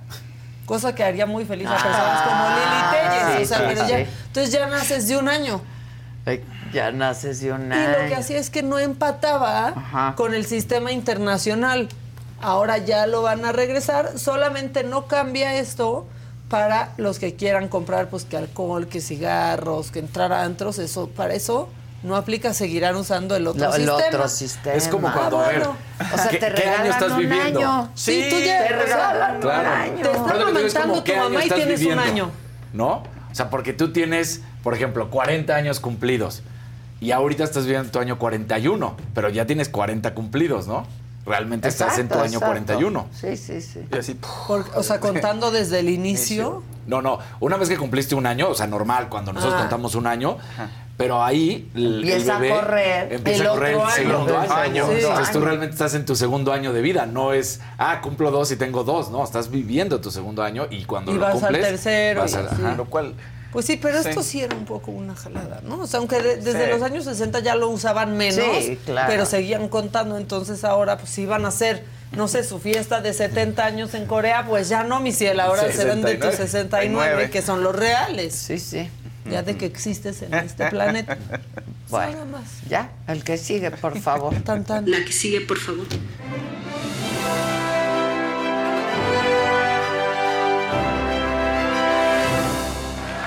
¿Cómo están? ¿Cómo están? Pongan su like, compartan, por favor. Que no te caiga ese ánimo, colores. Venga, venga, ustedes pueden. Confiamos en ustedes. Y también confiamos ya porque hay un nuevo Superman, ¿ya vieron? Que ya... Ya El director, Ya. ya, sustituto de Henry Cavill. ¿Que a la gente no le gustó? Pues no, sabes que ese no es un rostro conocido. Se llama David Coren Sweat y la verdad es que no lo has visto en pues casi nada. Si vieron la película que se llama Pearl, que es la más eh, actual en la que él aparece y tiene un rol importante, pues a lo mejor se acuerdan de este personaje. Está bien guapo. Pues sí, sí, sí tiene buen tipo, es, es un Ay, tipo de Superman. guapo. ¿no? Quijada cuadrada. Quijada cuadrada, fuerte, ¿no? Sí. Que- Mandíbula, te Mandíbula, mandíbula, mandíbula cuadrada. te gustaría sí. que te rescatara y te Exacto. cargara en brazos, ¿no? Uy. Ay, velo, ¿qué tal? Sí. Hasta en cabina dijeron, ay, les movió su Superman, fíjense. Es el nuevo Superman. Eh, tiene otra serie que pueden ver, que yo pero no la he visto, pero tiene buenas reseñas, es de terror. Él es papel secundario ahí. Y tiene otra también, un papel secundario que se llama We Own the City en HBO. Es una miniserie acerca de la policía de Detroit. Es un caso real en donde un escuadrón de la policía de Detroit de pronto pues, se podía hacer lo que se le daba la gana con una impunidad asombrosa. Hicieron una película. Y deja, con exactamente. Este también, Mark hay, Wahlberg. también hay película y Sí. deja al descubierto pues, la brutalidad policíaca, que los tipos eran prácticamente una mafia en donde se le robaban al crimen organizado. Sí. Entonces, el crimen organizado estaba azorrillado y también los ciudadanos. Es una gran miniserie y también es, es importante porque deja ver un sistema de policía corrupto y fallido ¿Cómo se en la ciudad de Baltimore. We own the the city. city. Nosotros, nos- Ah. esta ciudad nos pertenece, somos dueños de Y esta la ciudad. movie es buena movie, ¿eh? Sí. ¿no? Entonces, bueno, ¿y qué creen? Ya hay Louis Lane también. Que va a Y ser Rachel Brosnahan, Ah. que la, la conocen quizá por la comedia de Mrs. Maisel. Ella es Mrs. Maisel. Y ella ya ganó un Emmy y estuvo nominada al- a varias veces al Emmy como mejor actriz, ¿no? ¿No has visto Mrs. Maisel? Y ella no, los Es hizo buena. enojar. Yo sí, sí. Es buena. Es muy, Muy buena. Y ella sí la hemos visto más y es una gran actriz. Él no es malo, pero pues es rostro poco conocido. Creo que también puede ser una estrategia. Es que muchos estaban enganchados con Henry Cavill y que iba a regresar y cuando James Gunn regresa a, a DC, pues que de ahí es donde les molestó que se ejecutara a Henry Cavill. Sí, bueno, eh, el tema creo que luego buscas un rostro que no sea tan conocido para que encaje en el perfil y puedas llenar el envase de Superman y creo que en marketing te funciona muy bien. Si se fijan muchas veces los grandes superhéroes o los papeles que, o sea, le apuestan a personas no tan conocidas para que despunte el personaje. Porque si lo encasillas o te estás casado con la imagen de otro personaje fuerte, creo que ya no tiene el mismo efecto. Creo que es una Sí, buena pues de. Marvel solo Robert Downey Jr. era realmente el conocido, todos los demás. Sí, todos los demás no sabían. Bueno, sí, pero no, no tenían tanto cartel. Bueno, la gente se enojó muchísimo en Estados Unidos porque Netflix dijo, pues vamos a capitalizar, vamos a monetizar. Sale Titanic. Ponte Netflix de nuevo, tráete a Netflix, digo, este. Titanic. Y la gente, pues que se suscriba y que la vuelva a ver y los enganchamos otro Frente a la ratito. tragedia. Sí, entonces la gente está diciendo, oigan, es muy pronto, ¿qué les pasa? Son los Pero ya oportunistas. estaban, ¿no? Sí, o sea, había salido del cartel. Es que ya ves que las ponen Las y las quitan. Las cambian. Es que cuestan mucho. Es, la gente se está quejando mucho en plataformas acerca de eso. Tú tienes un catálogo, pero eso te cuesta. Te cuesta tenerlo en servidores, mucho descarga de recursos que la gente esté viendo. Entonces tienes que entrar, eh, meter cosas y sacar cosas cada mes. Entonces ya había salido Titanic. De hecho, en Estados Unidos se puede ver en otras plataformas. Sí, porque de repente Netflix la saca, pero ahora la sube a HBO y luego HBO Sí, la van. baja y la pones Como Hulu. Friends. Ajá, Exactamente. Que se fue de Netflix para allá vivir en HBO. Sí, sí, sí. Aquí va- van y vienen. Aquí en México la pueden ver en Star Plus. Si quieren verla, me dicen que la pasaron en el ¿Titanic? 5 Titanic. Siempre la pasan en el sí, cinco. Es como, necesitamos tres horas. Ponte Titanic. Sí. Y la gente la ve como Sí. si fuera a terminar de manera Sí, distinta sí, cada sí, vez. sí. Es como cuando a nosotros nos tocaba Bueno, ver las de. Gran película. Sí. Es buena. Es sí. una gran película. Sí, es buena, la verdad. Pero- Con mi actor favorito. Estaba bien. Que sí cabía en la tablita, Rose. Sí, cabía Sí, en la tablita, sí, sí, cabía en la Siempre es la misma discusión, pero está divertido. Te da coraje ver que no lo sube a la tablita. Pero dijiste que algo hizo Cameron, ¿no? De que demostró que no podía subir, ¿no? Hizo una, sí, hizo un ejercicio en el que demostró que realmente se hubieran hundido los, Los dos. Pues eso es el amor. Pero qué fuerte. Yo no hubiera podido, creo, No, pues- dejarlo. No, No, te- pues- dice, sí, súbete y nos Súbete, acomodamos. Claro, Sí, vamos a. ¿qué ¿Qué hacemos hacemos? algo? Nos congelamos los dos. O sea, ahí. Rose, si los músicos Ay, estuvieron tocando no. hasta el final, que tú Sí. no aguantaras a Jack. Sí, sí, sí. Y bueno, Netflix ahorita una de las principales es un documental de los misterios en México. De Netflix México, Los misterios del Titanic, que es de las está en el top 10, el Titanic aquí se puede ver en Star Plus en México. Y me sorprende ver noticias que dicen, yo creo para los- las nuevas generaciones, la película de James Cameron está basada en hechos reales. Y yo dije, ¿qué? ¿Cómo? Todo el mundo tendría que saberlo, pero me han contado noticias en portales de No es internet, te lo prometo, te lo Como juro. la gran noticia. Sí. No, Porque hay gente, o sea, las nuevas generaciones a lo mejor no tienen por qué saber si Titanic era un barco y existió. No, sí tienen por qué es saber, un poco ¿cómo de que no? cultura Sí, claro, general, sí tienen ¿no? por qué Pero saber. una cosa es que uno da por sentado, pues las nuevas generaciones probablemente no tienen ni idea, ¿no? Es como la teoría de conspiración que el Titanic nunca se hundió. Hay Sí se la sabe, ¿no? La de no. En teoría, son, no, y son- ahora son tres barcos después de que hace en ese momento la, la naviera. Que era el Titanic, el Gigantic, que luego se convierte en Britannia, y el Olympus. Y dicen que el Olympus ya había tenido algunos errores. Entonces la empresa naviera sabía de esto y dicen, no vamos a mandar el Titanic. Entonces le cambian el nombre al, al Olympus y le ponen Titanic. Y que el Titanic realmente, o sea, el que era el barco No Titanic, salió. no es el que se Ah. hunde, sino que es el Olympus. Que se el- llamó Titanic. Que se llamó Ah, Titanic. pero Al final bueno, se hundió el se Titanic. hundió. Sí, sí, sí se hundió, pero dicen que el barco que era- Es que son estas tres teorías de conspiración, porque además de los tres se hunden dos. O sea, el Britannia y el Titanic Pues se hunde que y el empresa Olympus haya no. cambiado de giro. Pues sí. No, después Sinceramente, quebró, después, después quebró la empresa. Como Ocean Gate Pues abrió una no, vacante. va a. Ocean Gate había abierto No. una vacante laboral. Ah, No. bueno. O sea, en serio.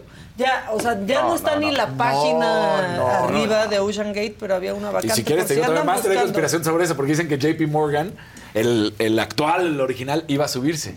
Y no se subió. Ah, sí, y sus lo que competidores. Sí. se subieron. Ah. Entonces es que fallecen los. No, no, aquí hay todo un. Ah, Sí, hay historias. Hay historias, Sí, sí, hay teorías Hay de historias alrededor de la historia. Y la historia de los Sí. mexicanos, el que se dio su asiento, el mexicano que no. Sí, Siempre sí, el mexicano en los grandes este, problemas del mundo, en los grandes eventos. Oigan, en los conciertos, pues aventamos celulares, peluches. Ropa interior si quieren. Sí, no sé los lo que bras- quieran. los Los bras, bras, sí, cómo no. Pero un fan de la artista Pink se ¿Qué excedió. Las cenizas de su mamá, pongan el No. video. Sí, se sacaron. ¿Porque era fan o Guau. qué? Sí. La Mira, mamá ahí era- está. La mamá era fan. Entonces dice, ¿qué? ¿Tu mamá? Mira. Se- no sé, pues no, ¿cómo Sí, te vas a pues no.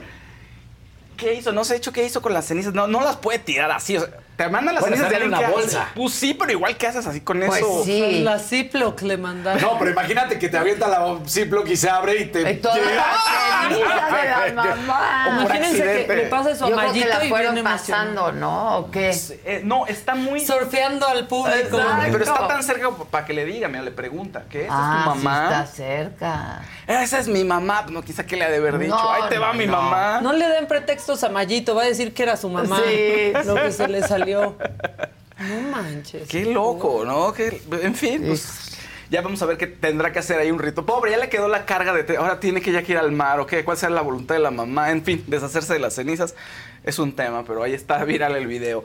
Oigan, el personaje de esta semana en la Casa de los Famosos está siendo Paul Stanley. Y creo, creo, mi humilde opinión, fíjense, que quien le puede quitar el título a Wendy es él. Es el único que puede ganarle a, ¿A Wendy en la? Casa de los Famosos. Yo creo que sí, por la historia.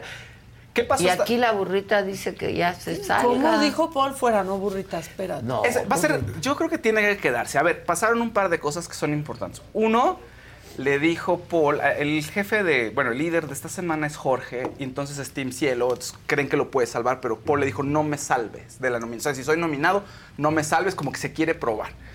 Si se prueba y, re- y se queda, pues va a empezar a sentirse el, el amor del público. Vamos a ver qué tal le va. Que lo Luego, quieren Que muchísimo. lo quieren mucho. Dos, le di- se tuvo unos roces con Wendy y la gente de Wendy dijo que se salga, lo- que nomínenlo ya para afuera. Le dijo que no hacía nada. Estaban todos en, el en la parte donde hacen ejercicio en el gym. Pues no el gym, ahí afuera, lo que tiene acondicionado para gimnasio. Entonces Wendy estaba echada, así, ah, yo estoy muy cansada. Le dice, pues, ¿qué, ¿qué haces? Pues estoy cansada, ¿qué te pasa? Pues nunca limpias nada, como diciendo, nunca haces nada en la casa, nunca mueves nada. Bueno, Ni el es trasero, no sé qué. ¿no? Siempre hay alguien Siempre que hay lo alguien. hace. Entonces, eh, la gente, ¿qué te pasa? Pues se le empezaron a echar encima y muchos titulares fueron así de explota Paul contra Wendy. Tampoco explotó. O sea, sí le dijo ahí como, fue un poco claridoso, pero no explotó. Wendy siguió echada, ella sí no le importó. Pues a mí me sí. vale. Sí, mucho no se preocupa, No, no, no. Estaba ahí diciéndole, Nicola, cuando termines de hacer ejercicio vienes a sobarme las pantorrillas. No, bueno, es que es Yo sí quiero correr, pero es que me motivo viéndolo. Siento que si los veo haciendo ejercicio me motivo. Exacto. Quiero en correr. una de esas sí le entro. Pero yo vi un video que decía que no podía hacer ejercicio Por porque el- le acababan de inyectar en grasa en las pompas. Ah. Él para lo que dijo. no se le fuera. Dice, Es que mi grasita, es que me acabo de poner grasa en la pompa, entonces se me va, pues me tengo que esperar un mes. Pero tampoco es, yo creo que es pretexto también. ¿no? Igual no se movería mucho, Pues- siento. ¿no? Si a lo mejor le da flojera el ejercicio. Pues yo creo que sí. Pero bueno. Oye, y tuvo Me otro identifico. momento, otro momento, Paul, que estuvo participando en el segmento de Mi Vida en Fotos. ¿Se acuerdan que el en la Casa de los Famosos, en la edición, hace dos ediciones en Estados Unidos, hacían su curva de vida, no sé qué? Bueno, pues Paul sacó fotos para profundos. contar un poco. Pues ahora sí que los momentos que más le, el- le quería es pues, su mamá, sacó una foto de su mamá, que fue el sostén cuando murió su papá. Esos momentos creo que son los que le pueden hacer eh, conseguir el cariño del público y ganar. Foto con su papá, dice es la última foto que pudimos tomarnos. Estábamos en, eh, pues, que al parecer en un restaurante y me- yo estaba haciendo planas de la Y, porque mi papá me, me dijo que yo tenía que saber cómo se hace la Y de un Stanley, ¿no? Un Stanley, como que Ah. diciendo la Y tiene que ser de cierta manera porque eres Stanley, ¿no? es para tu Ah, firma. Entonces estuvo bonito. A su novia también eh, la puso como una persona importante. De hecho, estaba ahí en la gala, la, la mamá y la novia, este, y revelaron que, pues, que quiere ser papá. Entonces, que no le da miedo, pero que sí tienen la- el proyecto de ser de padres. ser padre. Ay, qué bonito. Qué bonito. Qué bonito. Miren, yo quiero que salgan nominados, ya sí vamos a hablar de eso. Paul, Wendy y Nicola. Y que el que puede salvarla, ¿cómo se llama? Jorge. salve a Wendy. Y que se pongan Paul y Nicola y se va Nicola y así ya se ya, Ya se está un empareja poquito- un poco. No les hice la estrategia, o sea, es que No, los otros bueno. hombres no Pero pues, no te escuchan. Oye, y mamá. Poncho ya. O No, quién sabe. Poncho ya. Hasta se hace que Sergio Mayer es más malo. Dijo que se pasó con Ferca. No, es que yo lo vi, está muy agresivo. Y lo que le dijo a Ferca de su carrera, pues ¿por qué se mete ¿Quién? con Ferca? ¿Quién? Poncho de Nigris. Poncho de Nigris ya dice, yo ya me estoy separando un poco de Sergio. O sea, sí somos equipo, pero ya estaba muy agresivo. Le dijo a Ferca que no tenía la carrera que tenían Raquel, este, ni, ni Bárbara Torres. Pues ¿por qué se mete con eso? Y es más joven, es Pues diferente sí, carrera. es más joven, claro. Y además son diferentes las carreras. En fin, se está muy agresivo y yo estoy marcando mis, mi, mi línea. Ah, se va a poner Por bueno. ahí, en las teorías de conspiración. Sí, sí. No, yo, yo- me lo contaron. ¿eh? No, no lo vi, me lo contaron. Que ya estaba arreglado. Ya ves que Ferca dice que había cosas previas Sí. y no sé qué. Que se pusieron que iba a ganar Poncho. Pero yo no creo que eso, al menos en el Big Brother, eso yo tengo la certeza que no ocurría, no había toda la regla. Uno. Y dos, pues en caso de que sí, pues la realidad los rebasó, ¿no? Claro. Porque Sí. la Wendy está con todo. No, y ya saliendo eso, pues es como que se quema un poco el cartucho de Poncho. Exacto, O sea, es- exacto. Pero además tendría que deconstruirse porque mi Poncho, insisto, se avienta unos comentarios muy machos, o sea, muy machistas. Sea, que ganara él. Pues que corrija. Daría miedo, que sí. corrija. Tiene Que ganara él es la sociedad. Ah, sí, tiene razón. Es lo que siempre les digo. O sea, a mí me sí, va A, a- a gustar mucho que en la final estén Poncho, Sergio y Wendy.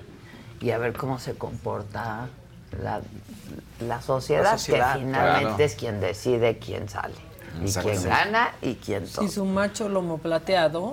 Exacto. Ahora, Let go with ego. Existen dos tipos de personas en el mundo: los que prefieren un desayuno dulce con frutas, dulce de leche y un jugo de naranja, y los que prefieren un desayuno salado con chorizo, huevos rancheros y un café. Pero sin importar qué tipo de persona eres, hay algo que a todos les va a gustar. Los crujientes y esponjosos Ego Waffles. Ya sea que te guste un desayuno salado, con huevos o salsa picante encima de tus waffles, o seas más dulcero y los prefieras con mantequilla y miel. Encuéntranos en el pasillo de desayunos congelados. Lego with Ego. A algunos les gusta hacer limpieza profunda cada sábado por la mañana. Yo prefiero hacer un poquito cada día y mantener las cosas frescas con Lysol. El limpiador de inodoros de Lysol ofrece una limpieza 2 en 1 al desinfectar el inodoro y el cepillo y eliminar el 99.9% de virus y bacterias. No solo limpies, limpia con Lysol. ahora, la- los fans de Wendy están con todo. Con Están, todo, la todo, verdad, todo. o Y- sea, y mucha gente- Y le van a meter lana. Y, van a seguir. Yo creo que gente que no la seguía o que no seguía su carrera también están con ella, ¿no? O sea, les está gustando y les cae muy bien el personaje. Pues es que cae muy bien, no hay manera de que no caiga bien. Y es la única que hace algo. Sí. Ahí. Exacto. Sí, sí, sí. Bueno, La que sigue, por eh, favor. nada más rápido, ¿afuera de la casa pasó algo con Ferca o...? Pasó, oh, pues afuera de la casa pasa que le están cuestionando todo. Ya. Este, fuera de la Está creo pasando que, como a la mapacha, ¿no? Sí, creo que Ferca le está teniendo un poco complicada fuera de la casa, porque sí la siguen atacando mucho.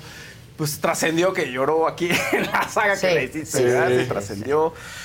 La veo bien, la veo tranquila y en los programas de las galas, pues ha estado tranquila y está diciendo, es que no soy una... Sigue con el discurso, soy una leona, no soy una borrega. Entonces, pues eso está bien. Y sigue- la gente pregunta mucho en el chat qué decisión has tomado. No, ya se les va a comunicar con oportunidad. Ay, hasta mi contadora me mandó un mensaje ayer. Sí se queda. Y yo, ay, no sé. No, esto está en completa secrecía. Está bien, está bien, pero va... Ya, pero ya se van a enterar. El que sigue rápido, por favor, que tenemos La que sigue, por favor. Venga.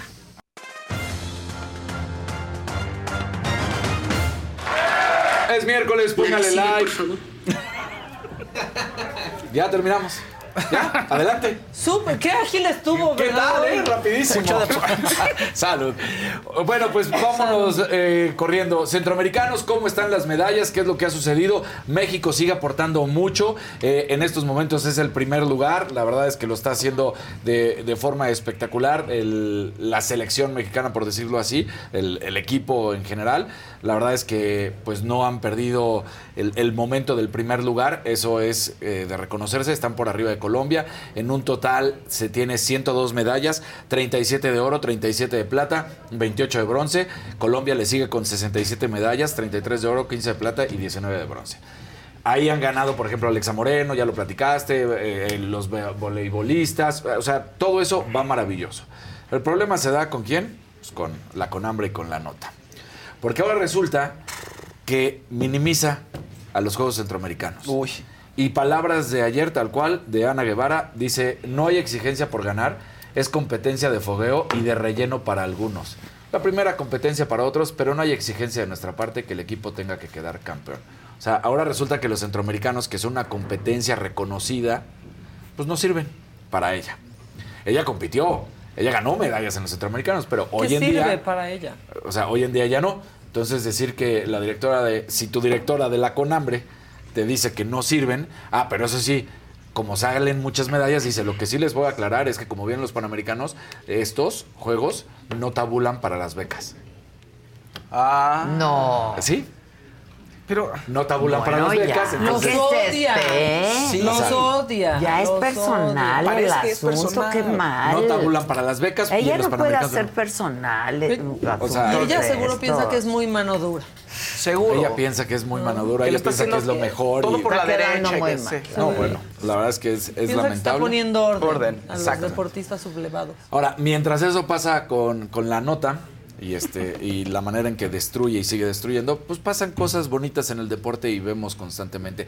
Esto es algo que se da a conocer, pero que es todo tiene que ver por un reglamento, un reglamento tonto como le dirá al atleta y aquí tenemos el video y ahorita yo les termino de platicar qué es A lo que sucede. que un país solamente puede aspirar a eh, un mejor resultado, o sea, medalla de plata, medalla de oro, y si, si alcanzan los tres medallas, se corre para el cuarto lugar. No nos dimos cuenta, eh, gustarme desde el punto de vista personal o no gustarme, pero es lo que está escrito, ¿no? Y eh, Central me llamó inmediatamente después de la premiación, efectivamente mandaron el reglamento, lo, lo chequeé, se lo mandé a Julio César y se lo mandé a recibir la medalla, lo cual es una gran pena, pero hay que ser cumplido lo establecido. Y entonces yo propongo que Carlos Simón Monterroso, y si me permiten, por favor, me dejen esa área libre, se paren aquí, que haga la entrega de la medalla a Laina y vemos todo lo que va a ocurrir después, por favor. Le propongo que usted coloque la Laina aquí, y le ponga la medalla. Fotos, por favor, sobre este- esta situación. Es un poco lamentable, pero que bueno, es parte, de- no Ya ha ocurrido otras Así que oportunidades, no es primera vez. te corresponde, eh, por principio, eh, la medalla de bronce. Felicidades. Gracias.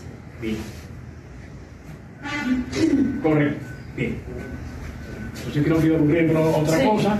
Esta realmente que hizo el, el reglamento no fue atleta y si lo fue, se lo pidió enseguida. Porque es injusto que alguien que se lo gane, por ser del mismo país de las dos anteriores, no se la pueda llevar a su casa. Y realmente no, no tiene ninguna justificación, creo que es absurdo. Y no sé en tiempos anteriores por qué pasaba eso, pero bueno, eh, la medalla no es mía, la medalla es de ella, así que tranquila. Yo propongo que se. Colóquesela tú, porque es lo que es tu deseo. Pues muy bien Ah, la pues bien cubana. la cubana. Muy bien la cubana, Es una muy malas actitud reglas, muy ¿no? deportista. Pero esta regla, ¿qué? A ver, ahí les va. ¿Quién la hizo, pa- Ana para que sepan el contexto, porque en estos mismos Juegos Centroamericanos, el fin de semana ya había sucedido que en otro deporte, en pentatlón, México había ganado el 1-2-3. Pero en esa ocasión, ¿qué es lo que indica la regla? Eh, La regla de los centroamericanos, que el país que gane el primer lugar, el segundo lugar y el tercer lugar no lo puede. No puede tener Solo los tres puede lugares. tener primero y segundo. Exacto. O primero y tercero, o así. exacto. Pues solo Sí. pueden haber dos. Solo de puede haber dos en el podio, ¿no? Entonces, que el que quede en cuarto lugar sube a recibir la medalla. ¿Qué pasó? Que en el pentatlón moderno sí se hizo el protocolo adecuado y entonces las tres mexicanas no subieron y en esa ocasión subió la competidora de Guatemala que eh, pues a la mera hora ni siquiera pu- puede estar haciendo porque Guatemala está ahorita castigada, entonces sale con la de centroamericanos. Pero bueno, ella sí, en ese momento recibió la medalla de tercer lugar. En esta ocasión, la cubana y en la premiación se les va la onda y entonces suben las tres mexicanas al podio 1, 2 y 3. Por eso luego hacen toda esta faramaya porque dicen, ay, sí, disculpen, no es el mismo podio. Y lo siento, Laina, pero bueno, aquí está tu medalla de bronce. Y Laina, que es la atleta cubana, dice, no, no, no, es mi medalla de bronce. O sea, ¿Quién hizo las ¿quién reglas? hizo las reglas? Y quien lo hizo, si fue deportista, ya se le olvidó. Algo así como la, la nota, Sí. más o menos. Sí, exacto. ¿no? Digo, entonces, pues termina regresando la medalla y es un Qué gran buen momento. gesto, Sí. la verdad. Pero es qué que buen- da pena quedártela, ¿no? Claro. Sí, O sea, claro. tienes que ser un gandalla. Sí, porque es como de consolación, es algo No, raro. está muy raro. horrible. O sea, pues no te la ganaste, no, te la Sofía mereces. Hernández, por ejemplo, que es la atleta de Guatemala, también dijo, lo lamento mucho.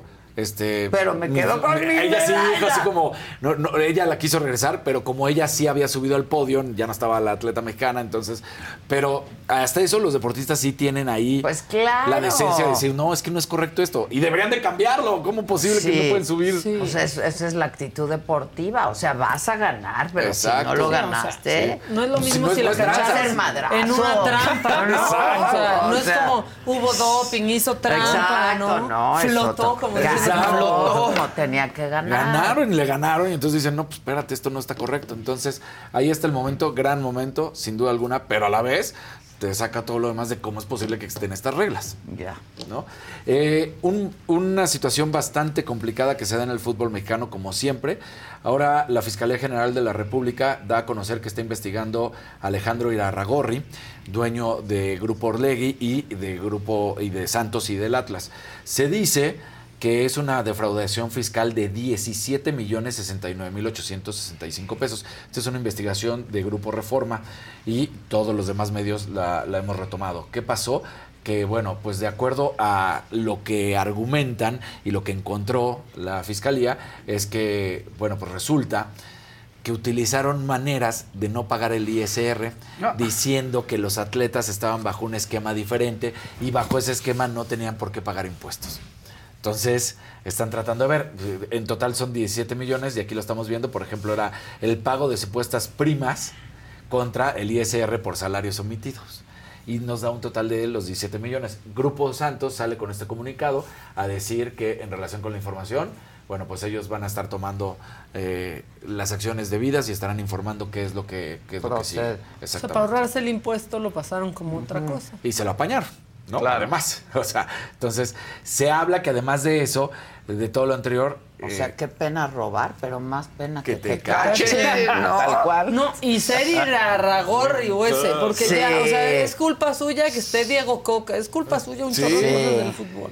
Ahora, de ahí no solamente terminamos en esos 7 millones. De todo lo anterior, se dice que el concepto de primas de indemnización, a lo que veíamos, son 54 millones 22 mil pesos. Entonces, hay un problema muy Pues bravo. una la nota. Es una la nota. Este, lo que se está ahí, pues, apañando. Ahora, ¿qué dice el reglamento de fútbol de la Liga MX? Que Alejandro Irarragorri podría ser desafiliado ante la Federación Mexicana de Fútbol porque el reglamento indica en el artículo 66 que si un dueño o dueños y el directivo o directivos del club que incurran en actos delictivos siempre cuenten con una sentencia firme emitida en su contra por una autoridad competente, Deberán. ser desafiliados. Pues, claro. sí. Entonces, vamos a ver también en qué termina esta situación. Está grave, sí es un tema muy complicado, porque además hay que sumarle que eh, Alejandro Garragorri y Grupo Orlegui traen todavía una demanda con ESPN. Con Disney. Con Disney, Disney. Por cuando vino lo de la IFT, Disney Fox y todo Sí, este sí, show. sí, sí. Entonces, el, el panorama no está nada sencillo. Justo lo que dice Maca. Ahorita Alejandro está siendo señalado como el hombre que ha tomado el poder y el que puso a Diego Coca y el que ha estado haciendo decisiones, que ha estado tomando decisiones equivocadas. Pues, pues evidentemente Que- equivocada. Que evitó el descenso, que él fue de los promotores de quitar el descenso porque sus equipos iban a descender. Entonces, no está nada fácil. No está nada fácil lo que está en estos momentos llevándose con el grupo Orlegui y ahí. Y nada más para finalizar con una, con una de estas notas alegres, el torneo de la WTA de Monterrey en la edición 2024 pasa de ser eh, 250 a 500. Esto quiere decir que ya las mejores 10 del mundo pueden venir todas si es que quieren o no, porque antes como 250 solamente pueden venir una, una o dos, a lo mucho. Aquí ya pueden venir todas y además pues toma una importancia. una gran relevancia en los torneos de tenis, ¿no? Porque pues es de los segundos, es de los Masters 500. Ahora será del 19 al 25 de agosto y será previo al US Open. Entonces eso también le da todavía más valor porque sí quiere decir que seguramente las mejores del mundo querrán venir, tener ese torneo importante, que además lo- algunos lo pueden tomar como práctica. que les va- Les ayuda y Claro. está cerca de Nueva York, ¿no? Porque están en Monterrey. Entonces no serán viajes largos los que tengan que estar tomando. Excelente, sin duda alguna. La bolsa será de 922 mil dólares. Y bueno, pues en la Está WTA. buena la bolsa, Sí. ¿no? Entonces, pues ahí estamos, de la Un WTA millón hasta los- un millón de dólares. Está bueno. Entonces, bien, bien, porque se están haciendo las cosas de buena manera allá con este torneo de la WTA de eh, Monterrey. Ya, dice aquí Víctor Villegas, Adela, ve con Jordi para que te entreviste, por favor. Ya fui. Ya- ya fue. Pero además la entrevista está en la, En la saga. saga. Ahí la pueden ver, ver. Ahí la pueden ver. Oigan, este, al principio, muy temprano, les dije que hombres armados habían secuestrado a 14 trabajadores administrativos de la Secretaría de Seguridad Ciudadana de Chiapas. Justo se estaban trasladando en un camión eh, de la carretera Ocoso-Cuautla, Tuxtla Gutiérrez. Y bueno, ya eh, nos informan, ya se informó que ya fueron liberados. Los 14 empleados de la Secretaría de Seguridad de Chiapas ya fueron liberados. Eso es una buena noticia. ¿Qué hay hoy? Hoy tiro directo, 5 de la tarde. Tendremos todo previo al partido de la selección mexicana que mañana juega. A ver si hoy siguen ganando, ¿no? Pues ¿Dónde ya. juegan? Allá en Estados Unidos, ¿En? Houston, vamos a estar. Entonces, bueno, con todo lo que está en Los Ángeles. Entonces, bueno, a ver, a ver qué termina pasando En Los Ángeles. con la selección mexicana. Se juega en Los Ángeles. ¿Se juega en Los Houston? Ángeles? No, Houston. No, Houston, no, ¿o estaban en Houston. Ah, ahora Ah, volaron. Estaban Y en ahora Houston en y ahora se vuela, exactamente. Entonces, Ok. ahí está esto que, pues, la selección mexicana sigue mucho. Van a ganar porque ya están contentos. Ya están con ya están sacaron, contentos. Ya lo sacaron. Ya no tienen Promo por qué- di- Tiro directo, 5 de la tarde. Se va a estar bueno. Oye, este. Pongan. México evidentemente le tendió la cama a Diego Coca. Cambiaron de la noche a la mañana. Los futbolistas no querían a Diego Coca. No pueden tener esa intensidad, esa ambición, esa capacidad que mostraron ante un rival muy débil, ¿eh? bastante pobre, bastante limitado. Son de verdad unos conos en el campo. Pero eso no es la culpa de México. Y México con estos rivales que eran conos no les ganaba tampoco con Diego Coca. ¿Estás diciendo que te pedían que los expulsaran para no trabajar con el A técnico? muchos, a muchos. Dame, déjame darle. Expulsa al entrenador, no lo aguantamos. O sea, de verdad, hay muchas cosas que a lo mejor estoy hablando de más, pero no voy a decir nombres. O sea, cuando uno quiere a un técnico, hacen lo que sea para que se vaya el técnico. Sin duda ninguna. desfachatez absoluta de futbolistas que de verdad pensaríamos que tendrían que tener mayor profesionalismo. Se demuestra una vez más, señoras y señores, se demuestra que los futbolistas manejan los equipos de fútbol. El presidente de la Federación Mexicana de Fútbol no puede ser un aplaudidor ni un fan.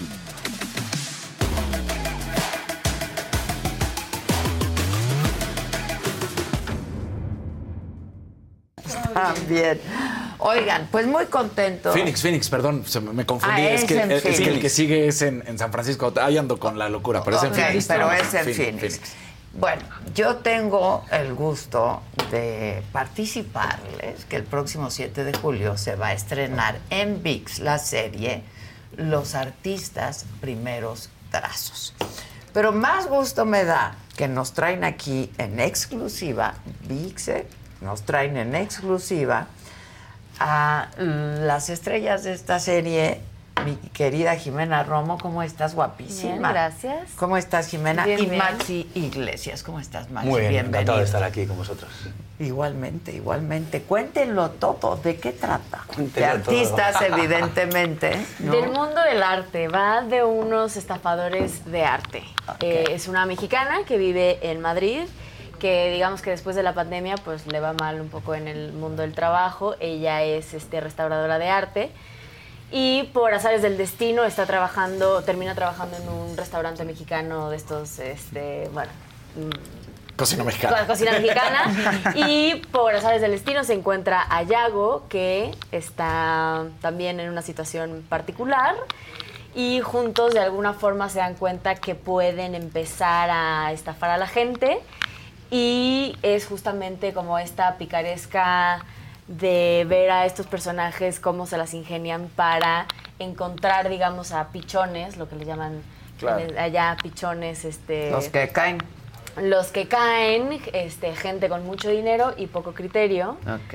Eh, y pues, la- o sea, es una serie creada por María Dueñas que le da, o sea, Uy, la verdad, María, sí, que es lo Es lo máximo, máximo. lo máximo. sí. Sí, y está, está, Pero está la hizo eh, pa- para la serie, no Es está basada exclusiva. en algún libro de María. Ok, Sí, sí. ok. Sí, sí, sí, sí. ¿Y tu personaje? Pues mi personaje, como bien ha dicho mi querida compañera, eh, Yago, es un, es un chico que está en, en apuros también, eh, le van a cerrar la tienda con todo esto de la pandemia, el negocio familiar ha ido no muy bien, entonces digamos que se empieza a especializar en, bueno, pues en pequeñas trampitas ¿no? a gente, como, como decía Jimena, con no mucho criterio, y en esas se encuentra eh, con el personaje de Jimena, con Cata, y se da cuenta muy rápidamente de que, de que pueden hacer negocios juntos. Ok. Y ahí viene la proposición en el capítulo 1 y a partir de ahí... ¿Pero qué hacen? ¿Copian o crean No, artistas? conseguimos, digamos, Arte. arte, Ah, que, no sea, que sea que muy no es barato. ba- ajá, Ajá, y bueno, lo venden como si fuera como si Pues fuera como es la gente que no sabe es el mercado del arte. Pero que Sí. tiene dinero. ¿no? Sí, Exacto. sí, Es sí, el sí, mercado del arte. Eso Sí, es, eso es. Ya de está hecho, interesante. sí, justamente alguien dijo que al parecer el 40, 50, no sé, una, una cifra muy alta de lo que hay en museos son falsificaciones.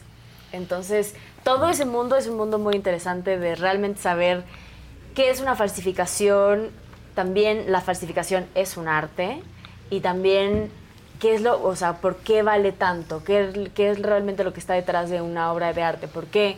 Sí, que hace que valga lo que vale. Que exactamente, sí, sí, sí. el Solamente por el nombre. ¿no? Sí. El mercado, por un lado gente como sus personajes, ¿no? Este, claro. Exacto, sí. Y juegan con, con el hecho de ser extranjeros, por ejemplo, en, en la serie, para darle una mayor connotación al hecho de... de- O sea, tiene lugar en España. O sea, tiene lugar en, la en mexicana. Madrid, Málaga, Toledo y Miami. Ajá. Miami, Y al sí. final el arte es algo global, o sea, es un interés que está en todo el mundo y es, es muy atractivo porque hay personajes de muchas procedencias, eh, de México, de eh, Venezuela, en Miami también hay unos personajes ahí muy interesantes Sí. y al final trata de esto, ¿no? Un poco de, de- de que hay mucha gente que puede estar interesada y, y las técnicas que se emplean también, que esto es algo que la serie enseña muy bien, de una manera muy, muy detallada, qué, qué pasos o qué procesos hay para, para llegar a esa pieza final, ¿no? Que se exhibe y que se muestra. Y yo he aprendido un montón con la serie, o sea, he aprendido un montón de cosas que hay, de catálogos razonados, que es donde están todas las informaciones de cada obra, de a quién ha pertenecido, en Sí, qué claro. época, en qué año, por qué se vendió, que es un poco pues la guía, ¿no? Lo que si tú quieres comprar algo, Pues dices es ah, la historia. la Sí. procedencia. Sí, La vida de un cuadro. Sí, ¿no? Eso es. Tienes que saber No la tenía ni idea de eso. cuadro. No, no. Pero sí es muy chistoso lo que dices No porque... siempre sabes de quién fue, ni quién lo está Claro. vendiendo, ni quién Totalmente. lo está donando. Sí, pero- sí, sí, sí. Pero justo de lo que dices, nuestros personajes, algo muy divertido es que, claro, pretenden en muchos momentos ser otras personas.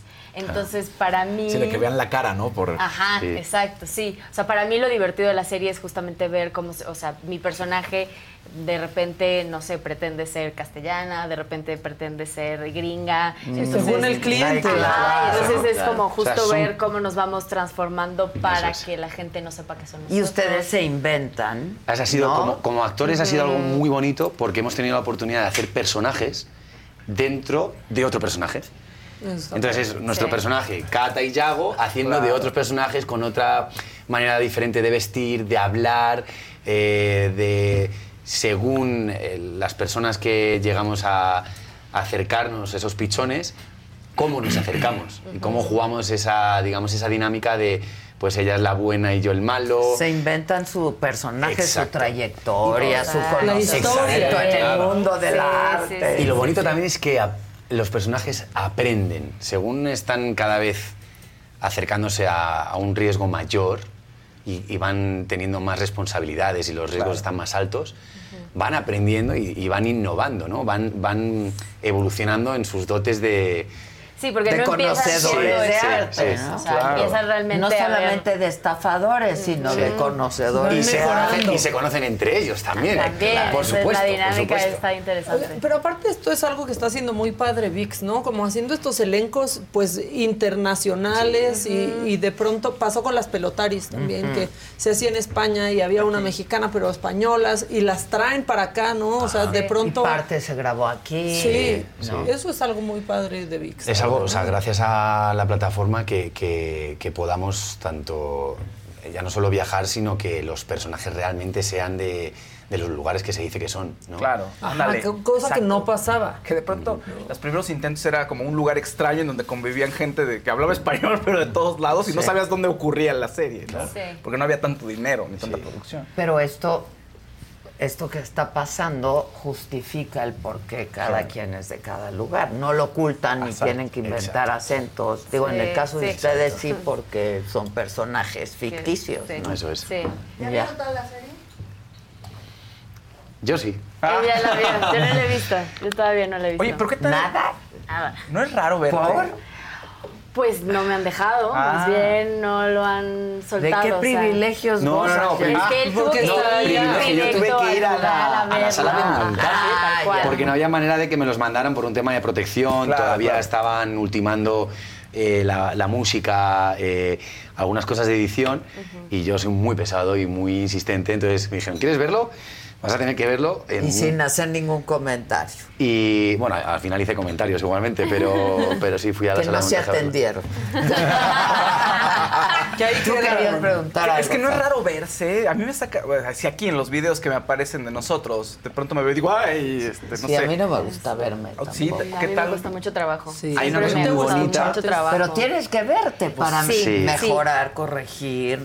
O sea, hay que salirse de Sí, como... pero, prefiero ya que esté completo, ya que está hecho, ya que está el Para no cambiarlo, final, ¿no? Sí, eso es. ya lo puedo ver, porque si no, sí, no, no, no, no sé, me, me cuesta trabajo. Al y final todavía yo- lo tengo que ver dos veces. Como que la primera vez es de qué hicieron, porque claro, una cosa es lo que tú haces Y lo otra que cosa es la y otra cosa es lo que ves. Entonces siempre ahí hay como un eh, usaron esta toma, maldita sea, ¿por qué cortaron esto? Y ya después la segunda vez es de, ok, esto es lo que es. Sí, claro. Sí, Sí, le das el golpe, ¿no? Exacto. Sí. Sí. Bueno, yo, ca- o sea, yo un poco igual que Jimena, lo que pasa que estudié cine, entonces al final me gusta la realización, eh, Claro. me fijo en otras cosas y no me veo a mí. O sea, veo todo el conjunto de lo que es la serie ya. para ahora poder deciros, oye, pues pasa esto y este es el tono. ¿Y Y, qué tal está? Oye, y no es porque esté yo, de verdad. ¿eh? No, no, no, o sea, No quiero hablar con el, el, el- el que estudió No hablo cine. yo como actor de la, de la serie, sino como espectador y de la parte técnica. Y para mi gusto está verdaderamente bien, está excelente. No es porque esté mi compañera delante, ella está increíble. Todos los actores y actrices que tenemos invitados que vienen a únicamente un capítulo o incluso alguno más, eh, están espectaculares. Es que, y ta- y, o sea, muchos son actores así de renombre. O sea, está Natalia Berbeque, no sé si la conocen. No. Este, ¿Vieron el, el hijo de la novia? Sí. Yo no. La... Ah, es otra sí, parte. sí, Ah, claro. Ya sé quién es, ya sé quién es. Pero la, la Sí, sí, sí. argentina, la película Este, argentina. es argentina, española. Este, está Francés Garrido. Este, bueno, creo que son como pesos más pesados en España, pero son grandes actores, Actores. grandes actores haciendo como estos personajes, los pichones, todas estas personas.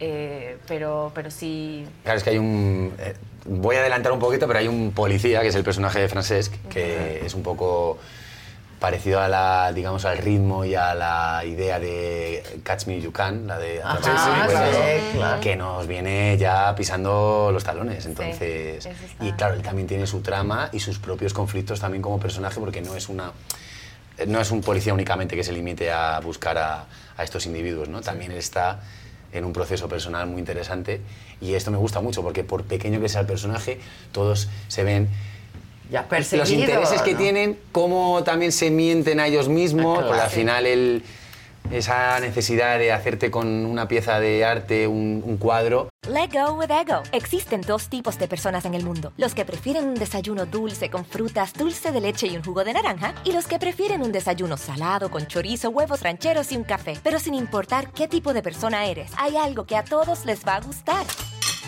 Los crujientes y esponjosos Ego Waffles. Ya sea que te guste un desayuno salado, con huevos o salsa picante encima de tus waffles, o seas más dulcero y los prefieras con mantequilla y miel. Encuéntranos en el pasillo de desayunos congelados. Lego with Ego. A algunos les gusta hacer limpieza profunda cada sábado por la mañana. Yo prefiero hacer un poquito cada día y mantener las cosas frescas con Lysol. Las toallitas desinfectantes de Lysol hacen súper conveniente limpiar superficies como controles remotos, tabletas, celulares y más, eliminando el 99.9% de virus y bacterias. No solo limpies, limpia con Lysol. Ahí también se cruzan muchos límites y, y es, una, es un punto interesante de ver cómo, cómo las personas también, con tal de conseguir según qué cosas, hacen según qué cosas. Es que no puedo hablar mucho porque... Ah, esto- sí, sí, sí. es Pero cosa, ¿no? divertido, ¿no? Es que O justo, sea, justo, justo o sea, yo no la he divertida. visto, pero haciéndola fue sumamente entretenido. Creo que es una serie entretenida. Tiene de todo. Es, tiene su parte como medio humor, comedia, pero no es una comedia en sí. Tiene su parte de suspenso, su parte de acción, eh, su parte medio romántica. Eh, entonces, más bien es una serie ligera, pero con un tema muy interesante y con esta cosa de que te tiene como pegado a la televisión para ver qué va a pasar. Eh, y también por el lado, o sea, de yo, o sea, es la primera vez que me voy fuera de México a trabajar y la verdad la experiencia fue increíble. O sea, trabajé con personas sumamente profesionales eh, y toda la factura, toda la propuesta visual es una propuesta muy, muy interesante que hace que, o sea, la serie sea vistosa dentro de todo el entretenimiento que hay. Y va a ir saliendo capítulo por capítulo. Los 10 de golpe. Ay, qué bueno. Y aviso que es, que es muy Así, ¿por adictiva. ¿eh? O sea, que una vez que terminas de ver un capítulo, quieres ver el siguiente. sigue, el que A- a- Aviso. Te cambian de tema, pero te preguntan en el chat que qué fue haber interpretado a María Félix. La experiencia más mágica, maravillosa que ha habido en toda mi vida. Es que qué mujer, ¿no? Sí, sí, sí, sí, sí, sí, pero, pero, o sea, todo lo que me tocó como personalmente, eso fue lo más maravilloso. Sí. Qué maravilla. Sí. Y a Maxi le dicen que está guapísimo, que es el español más guapo que existe. Sí, no. Sí, aquí está, aquí está, aquí está. el chat lo están diciendo. No, y no, y no solamente eso, es, es, una, es una gran persona, es un gran compañero y es un gran profesional. Oye, ¿y no diriges? Estoy a puntito. Me estoy ahí Exacto, deseando. Que yo creo que, pues, para quien estudia cine, eso es lo máximo que quiere, lo, lo que aspira a hacer. Es, o sea, al final me siento privilegiado porque cuando estoy en el set eh, aprendo mucho de mis compañeros, de cámaras, hablo con los directores, hablo siempre obviamente respetando la posición de ellos, ¿no? Nunca intento y les doy mi opinión y luego si les viene bien o no, eso es cosa de ellos, ¿no? Pero sí que hay momentos en los que digo, ay, yo esto lo haría diferente, o Claro, haría esto. y- Qué, qué frustración. pero bueno, pero y, y lo- yo lo comparto muchas veces y lo digo y, y lo reciben bien porque no es, oye, oye, pues lo sugiero, ¿no? Y sé que no es mi momento y sé que no es mi posición en ese, en ese caso, pero ya llegará, ya, ya Pues vendrá. claro, ya llega. ¿Dónde estudiaste? ¿En Madrid? En Madrid, sí. Ya. Y mucha Qué gente- bien. seguro muchos te recuerdan por Ingobernable, que estuviste ahí con Kate. En Ingobernable, la verdad que estuvimos grabando aquí también en México. Pero fíjate, en Ingobernable no, no pude conocer bien la ciudad porque también grabábamos en Tijuana. Claro. Y no conocí tanto el DF y luego la segunda temporada grabamos mucho en Bogotá. Teníamos dos unidades, ¿no? Y ha sido en Volver a Caer, que también está en VIX, desde aquí aprovecho también para hacer promoción de Volver a Caer, eh, que sí que conocí bien el DF y me encantó. O sea, el, el último, la última semana me daba pena marcharme. Estaba deseando ver a mi familia y a mis amigos, pero... Pero, así pasa Pero quería con seguir esta acá. ciudad. Sí, la es verdad, así. así pasa con esta ciudad. Por supuesto. Además, hoy he desayunado ya chilaquiles y ya estoy tranquilo. Ya, Perfecto. ya, digo, ya Después de los chilaquiles sea, ya. todo el día Sí. te puedes saber. ¿Por qué no me llevaste esta vez, querido amigo? Era, era más difícil llevarlo ahí. Era más difícil. ¿Por? Porque ellos estaban en plena grabación en el momento en donde nosotros no teníamos chance de poder. Mm. Una cuestión de producción. Bueno, ahora sí pásame tu cuenta de VIX porque sí la quiero. ¿Ves? Pásame la cuenta de VIX. La saqué por las pelotaris y ahora. Pues sí, sí. Sí, las pelotaris están muy Ya bien. regálenme también. una cuenta de. VIX. Te- Pero te, la- te la dimos, o sea. No. Ya se A mí acabó. nadie me ha Ya se regalado acabó la nada. Nadie me ha regalado nada. Yo te la regalé. Ya estás. Pues en buena hora. Muchas Felicidades. gracias. Muchas gracias. Muchas Gracias. gracias, Adela. Disfruten. ¿Cuántos días te quedas? Nos quedamos aquí hasta el. Bueno, viernes estamos hasta full de promoción. Hoy tenemos la premier, que estoy deseando verlo en grande. Ok. Porque además con todo esto de la pandemia ha sido medio difícil. Ay, ver. Ha sido medio difícil hacer eh, premiers que pudiera venir gente Sí, al cine. sí. Entonces, es- o sea, el hecho de verlo en grande es, una, es un regalo. Y tenemos promo aquí y luego vamos para Miami, que también en Miami tenemos pues, programas como, como vosotros que nos van a recibir y nos van a dejar contar un poquito de los artistas. Maravilloso. Y les va a estrena ir muy el bien. 7 de julio. El 7 de 7 de julio. Vamos a estar súper. Sí, Además viene muchísimo calor, entonces es el plan perfecto de ese fin de semana. De meterse al cine. Sí, aire acondicionado, en casita. En casa. ¿no? Sí, Con sí, aire acondicionado. sí. Y se hacen su binge 7 de watching, que julio, yo no las entiendo cómo lo 10, hacen, pero bueno. exacto. La- los 10 capítulos, todos es. de un jalón, como debe ser. Felicidades. Muchas gracias. Muchas Muchas gracias, gracias y mucha suerte. Oigan, este.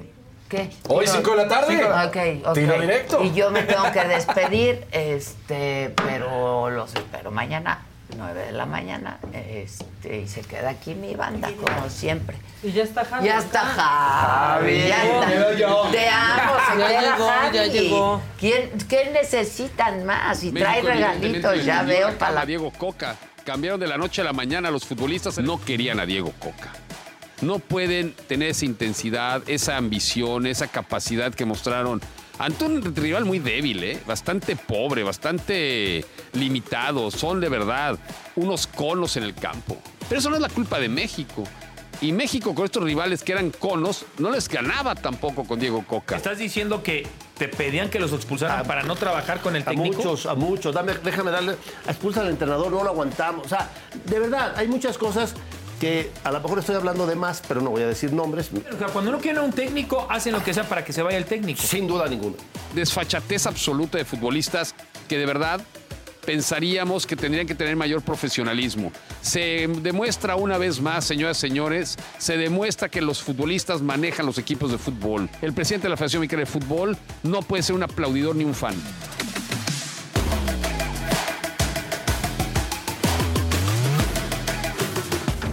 Vamos a sacar tres cartas para ver qué me dice el tarot acerca de esto del submarino. Sí, vamos, venga, venga. Aquí está la espada, las espadas. Sí. Tú sabes que es la desgracia, eh, la situación difícil. ¿Qué dice aquí? ¿Y ¿Qué dice aquí? Intuición. No, no usarán la intuición. Y entonces, ¿quién tuvo la victoria? La muerte. Nicole y Wendy. Nicole y Wendy, a ver, esa tensión, ¿qué onda con esa tensión? Pues yo creo que hasta ni le vamos a echar el tarot porque yo creo que a él ya le anda ahí prendiendo el motor la Wendy. Yo ¿eh? creo que sí. Él tiene que ser muy responsable con lo que él está moviendo en las emociones de Wendy porque sí la está, moviendo alborotando. eh, de verdad. Ella se está ilusionando. Si él no es responsable de lo que está haciendo, cuando salga no quiero saber lo que le va a pasar con Wendy. ¿A quién vamos a echar el caldero al día de hoy? Obvio Señor. que era ella y no lo había visto, pero sí quiero que ella se vaya al caldero. Ella. Ella. Fer, que la vamos a echar al caldo. La vamos a echar al caldero. Para que transmute, para que cambie, para, para hacer. Para que sea más buena onda, Pues ¿no? sí.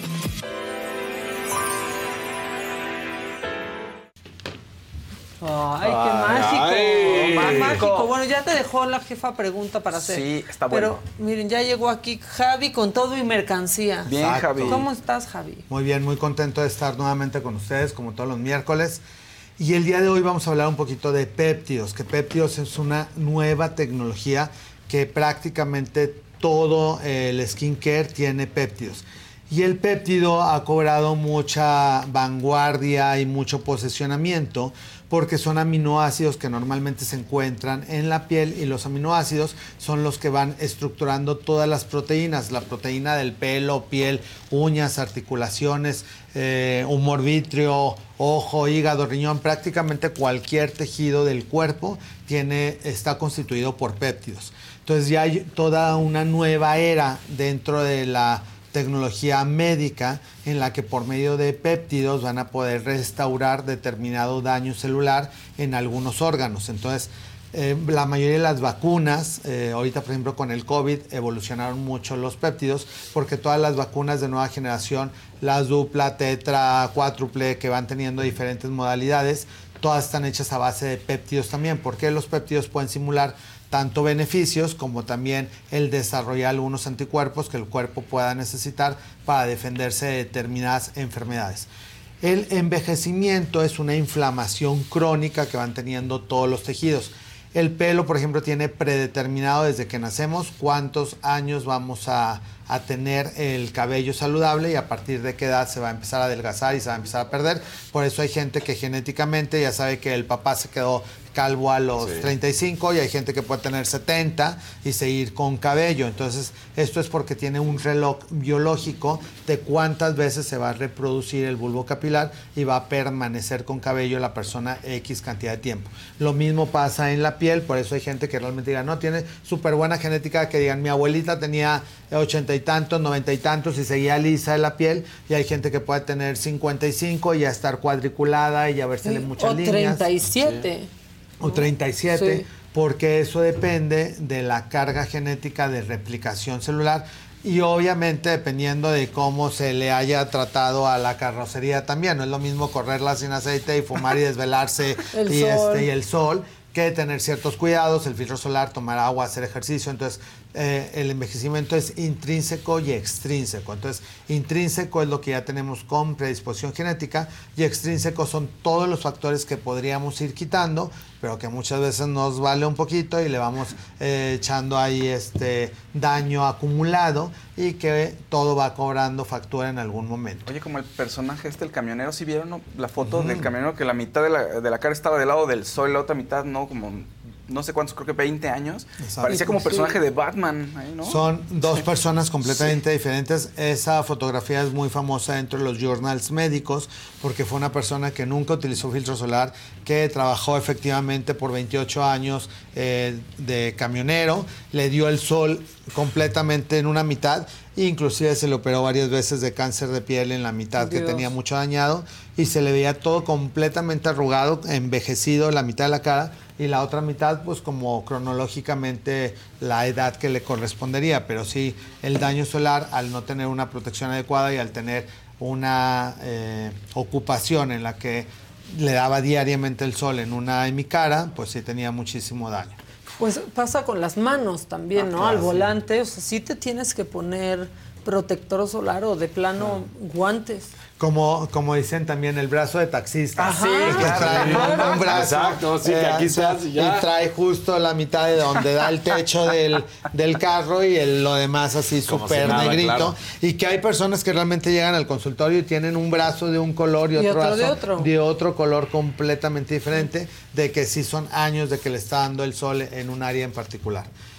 Y dentro de los péptidos existen en varias modalidades, ya existen tomados, hay algunas vitaminas que tienen, existen inyectados, que estos aplican en el consultorio, hay péptidos capilares, que de hecho se los hemos puesto a Adela en algunas eh, ocasiones, porque el péptido capilar ayuda a que se resetee nuevamente la pérdida de cabello y que en algunas enfermedades como el fluvio telógeno, que fue muy, eh, se desató mucho este tipo de padecimiento durante el COVID, porque la inflamación por el virus hacía que el pelo se desprendiera mucho más fácilmente y pasaba como en los animales que tienen que pelechan por temporadas y que literal se les cae todo el cabello. Los pacientes que tenían post-COVID decían es que literal me da miedo peinarme porque se viene todo como las víboras que se mudan toda la piel. Lo mismo pasa porque se desfasan los eh, ciclos de crecimiento del pelo, se llaman anágeno, catágeno y telógeno. Normalmente todos están equilibrados y por eso siempre hay pelo en la cabeza. Sin embargo, cuando se desfasan y crece mucho la etapa de fluvio, se cae todo el pelo que está en telógeno y puede quedar la persona prácticamente con huecos. La ventaja es que con un tratamiento adecuado pues puede volver a salir todo ese cabello y se puede inyectar en la cabeza. Hay otros péptidos como este que son inyectables que no son rellenos, entonces no tiene nada que ver con los fillers, no dan volumen, sino que esta ayuda a hidratar la piel y que si se inyecten en determinadas áreas a la gente que con la sonrisa se le empiezan a hacer como litas, el código de barras de arriba del labio, que se les empieza a hacer como celulitis en el mentón porque la grasita también se va consumiendo, entonces volvemos a inyectar péptidos en varias áreas de la cara y nos ayuda a regular los hundimientos y las líneas de expresión.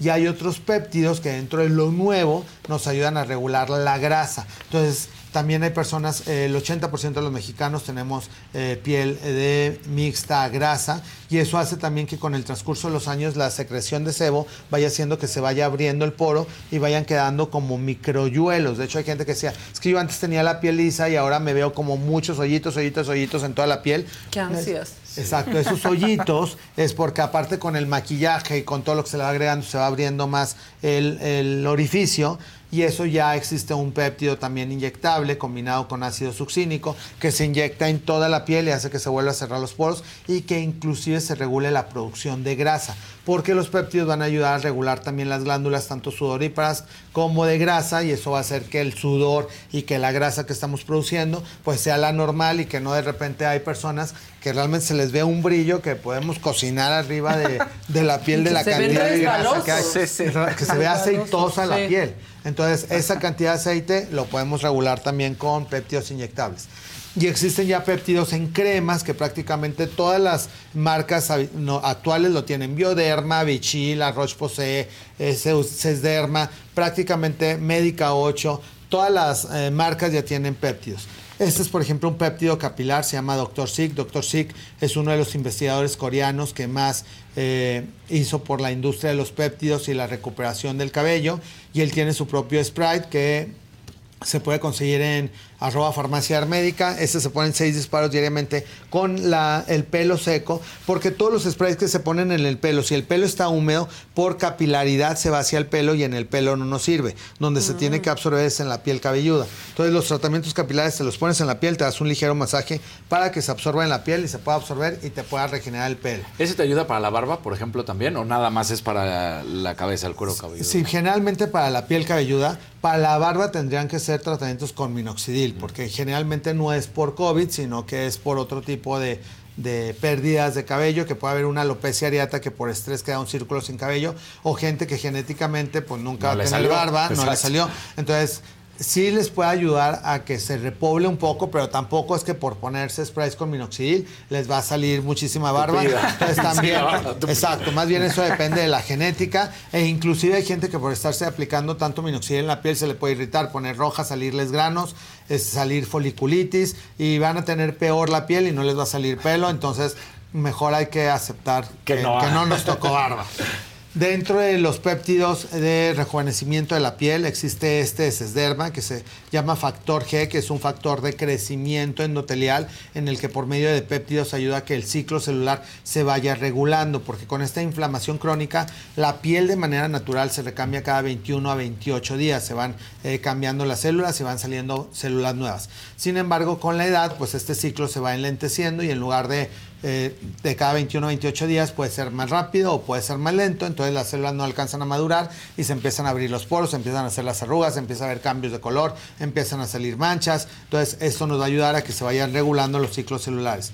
Y este, por ejemplo, que se llama AGE contorno de ojos, este trae péptidos específicos para el contorno de ojos y nos va a ayudar también para evitar la flacidez y a mejorar la calidad de la piel del párpado, porque el párpado tiene características diferentes al tener... eh, 300 veces más delgado que el resto de la cara, pues tienen que ser sustancias especiales que nos ayuden a que el párpado no se irrite. Porque muchos de los errores es que se ponen la misma crema en todo, entonces les está llorando el ojo, se están restregando y eso en lugar de ayudarnos, pues les va a lastimar más la piel del párpado. Ahora. Javi, ahorita que estabas platicando el de los péptidos que te ayuda para regular, por ejemplo, eh, la grasa, una persona que se lo va a poner, pero además se tiene que poner luego el bloqueador. ¿Cuánto tiempo debe de pasar entre uno y otro para que Sí, se haga porque- efecto, no? Porque luego es, tengo cinco cremas y tengo Y tres 10 minutos. sí. Sí, súper buena pregunta porque la mayoría de la gente cree que se tiene que aplicar una crema y que pasen 20 minutos y luego aplicarte la otra. En promedio en 30 segundos ya interactuó el- la piel con el producto y ya se empezó a absorber. Entonces, con 30 segundos es suficiente. Entonces, una rutina de tres cremas en dos minutos ya la hiciste. Entonces, tampoco es pretexto. Alguien que se pone un hidratante, alguna crema regeneradora y el filtro solar, en tres minutos ya se aplicó todos los productos. Entonces, no es necesario esperar mucho tiempo. El problema sería en un lugar muy caluroso que está sudando la persona. Entonces ahí sí podría ser un factor importante porque no se alcanza a absorber el producto, apenas te lo y ya está sudando. Pero si estás en un lugar como la Ciudad de México o en un lugar de mucho calor, se aconseja estar en un ambiente en donde ya hayas dejado de sudar y al dejar de sudar empezarte a aplicar los productos y entonces sí ya en tres minutos hiciste tu rutina. Entonces sí tienen que estar en un lugar donde esté ventilado y, esté, y no estén sudando para que el producto se pueda absorber adecuadamente. Oye, preguntan si los péptidos se pueden poner en el estómago, en el abdomen. También, bueno, muy buena pregunta. Se puede aplicar en cualquier parte del cuerpo, en manos, en brazos, en abdomen, en glúteos, en muslos, porque eso te va a ayudar a mejorar toda la textura de la piel. No es un producto para dar volumen ni relleno, es un producto para mejorar la textura. Entonces, cuando la, la piel se va adelgazando, se va haciendo como papel de cigarrillo, también se van haciendo como muchas arruguitas en los brazos. La gente que se le envejece mucho, él ve el escote y con cualquier movimiento se queda todo, todo, arrugadito. Para eso nos van a ayudar mucho los péptidos también. También para, le, le dicen las personas que ya traigo el ombligo triste, porque antes estaba como la sonrisa y ahora Sí, está sí. así, todo hacia abajo. Entonces también los péptidos nos pueden ayudar a darle mayor densidad a la piel y que se vaya defendiendo. Entonces se puede aplicar en cualquier parte del cuerpo donde haya un envejecimiento o prematuro o que ya realmente nos toca tener cierto Y también envejecimiento. preguntan otra cosa, y creo que es buena pregunta. ¿Hay una marca en específico? Pues actualmente hay muchas marcas que contienen péptidos. En donde tienen que tener cuidado es En en los los péptidos inyectables. inyectables, porque los péptidos inyectables, al igual que cualquier inyectable, no se puede sacar en un frasco. Vienen todos en cajas, todos tienen que estar aprobados. En el caso de México, por Cofepris, entonces tienen que traer su código, sus registros. eh, viene todo, todo, todo envasado de origen. Eh, dentro de los más famosos en la actualidad son coreanos. Entonces vienen completamente empacados, con- vean también que ni, ni los puedo abrir. Creo que de- Ahí me has puesto péptidos en la cara, creo que sí, Sí, ¿verdad? no de estos, pero hemos utilizado otros que nos ayudan como No a coreanos. rejuvenecimiento. Sí, también coreanos, Sí, pero, pero hay muchos tipos de péptidos. Entonces, vean, vienen como en su caja y vienen ya, vienen hasta los sellos, vienen fechas de caducidad como cualquier producto. En los expedientes de los pacientes ponemos el registro de cuál producto estamos utilizando. Entonces, ponemos en los expedientes cuál fue el que utilizamos, Claro. qué lote ocupamos. Se abre siempre enfrente del paciente. O sea, todo tiene que ser este pues envasado, vienen los productos de origen, vienen con un aplicador especial para que se puedan aplicar en cualquier parte del cuerpo, que esto lo podemos aplicar dependiendo de la cantidad y del daño celular, es el tipo de péptido.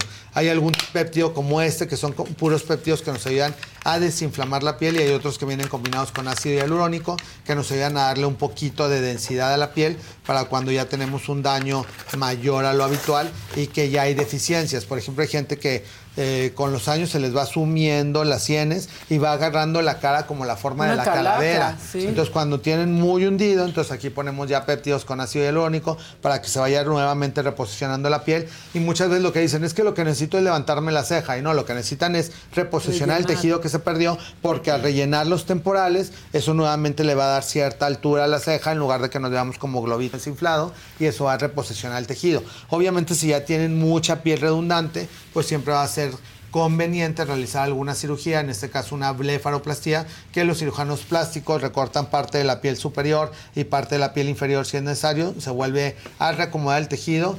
Las cicatrices de ahí se esconden súper bien, entonces son este, cirugías que el paciente se recupera en una semana, ya prácticamente puede estar en su trabajo nuevamente. Con eso que dices que pasa, perdón, que, que de- se te consume la grasa de la cara o no sé qué sea, ¿tú recomiendas o no quitarse pues las bolsitas de los cachetes que mucha gente se quiere quitar, bolsas de De Bichat? Bichat.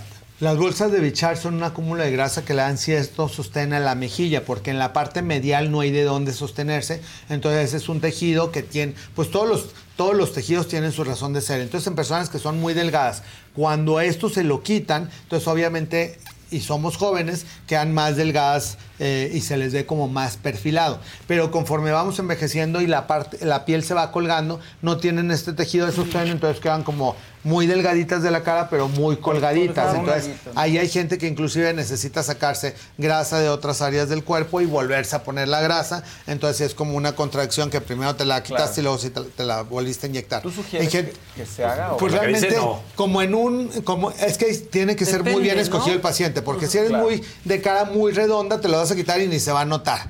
Y si eres de cara muy flaca, te lo vas a quitar y después lo vas a necesitar. Entonces tiene que ser una cara intermedia en el que no eres ni tan flaco ni tan gordo y que realmente te ayuda a reposicionar un poco la, como las facciones para que se separe el pómulo de la línea mandibular y no te veas todo cuadrado. Entonces que sí se vea como cierta armonía. Pero todo eso es un análisis facial que ya hay eh, registros matemáticos en los cuales se ponen plantillas tanto en computadora como en fotografía en la piel eh, del rostro de la cara del paciente y ya vemos quién realmente necesita un tipo de procedimiento o no. No todo es para todos, es cosas que van pasando de moda como cuando estaba de moda el Foxy Eye y todo el mundo andaba con cara de villano Ah, sí. y que realmente vieron que se lo empezó a poner gente muy joven y por tanto tensamiento la piel es una liga que cuando se iba el efecto quedaban Sí. más colgados Más que al principio. Sí. Entonces luego van a necesitar corregir con cirugía o quitar la, la piel que les va sobrando por verla estirando tanto. Entonces no nada más porque algo lo vean en TikTok o se ponga de moda, es útil para todo el mundo. Hay que tener una valoración médica con una persona que esté certificada, que use productos certificados y que realmente pueda no tener ningún efecto secundario a largo plazo, porque hay cosas que por moda te puedas animar y hacértelos en el momento, pero 5, 7, 10 años después vas a estar arrepentido de haberte hecho algo más joven que ni necesitabas.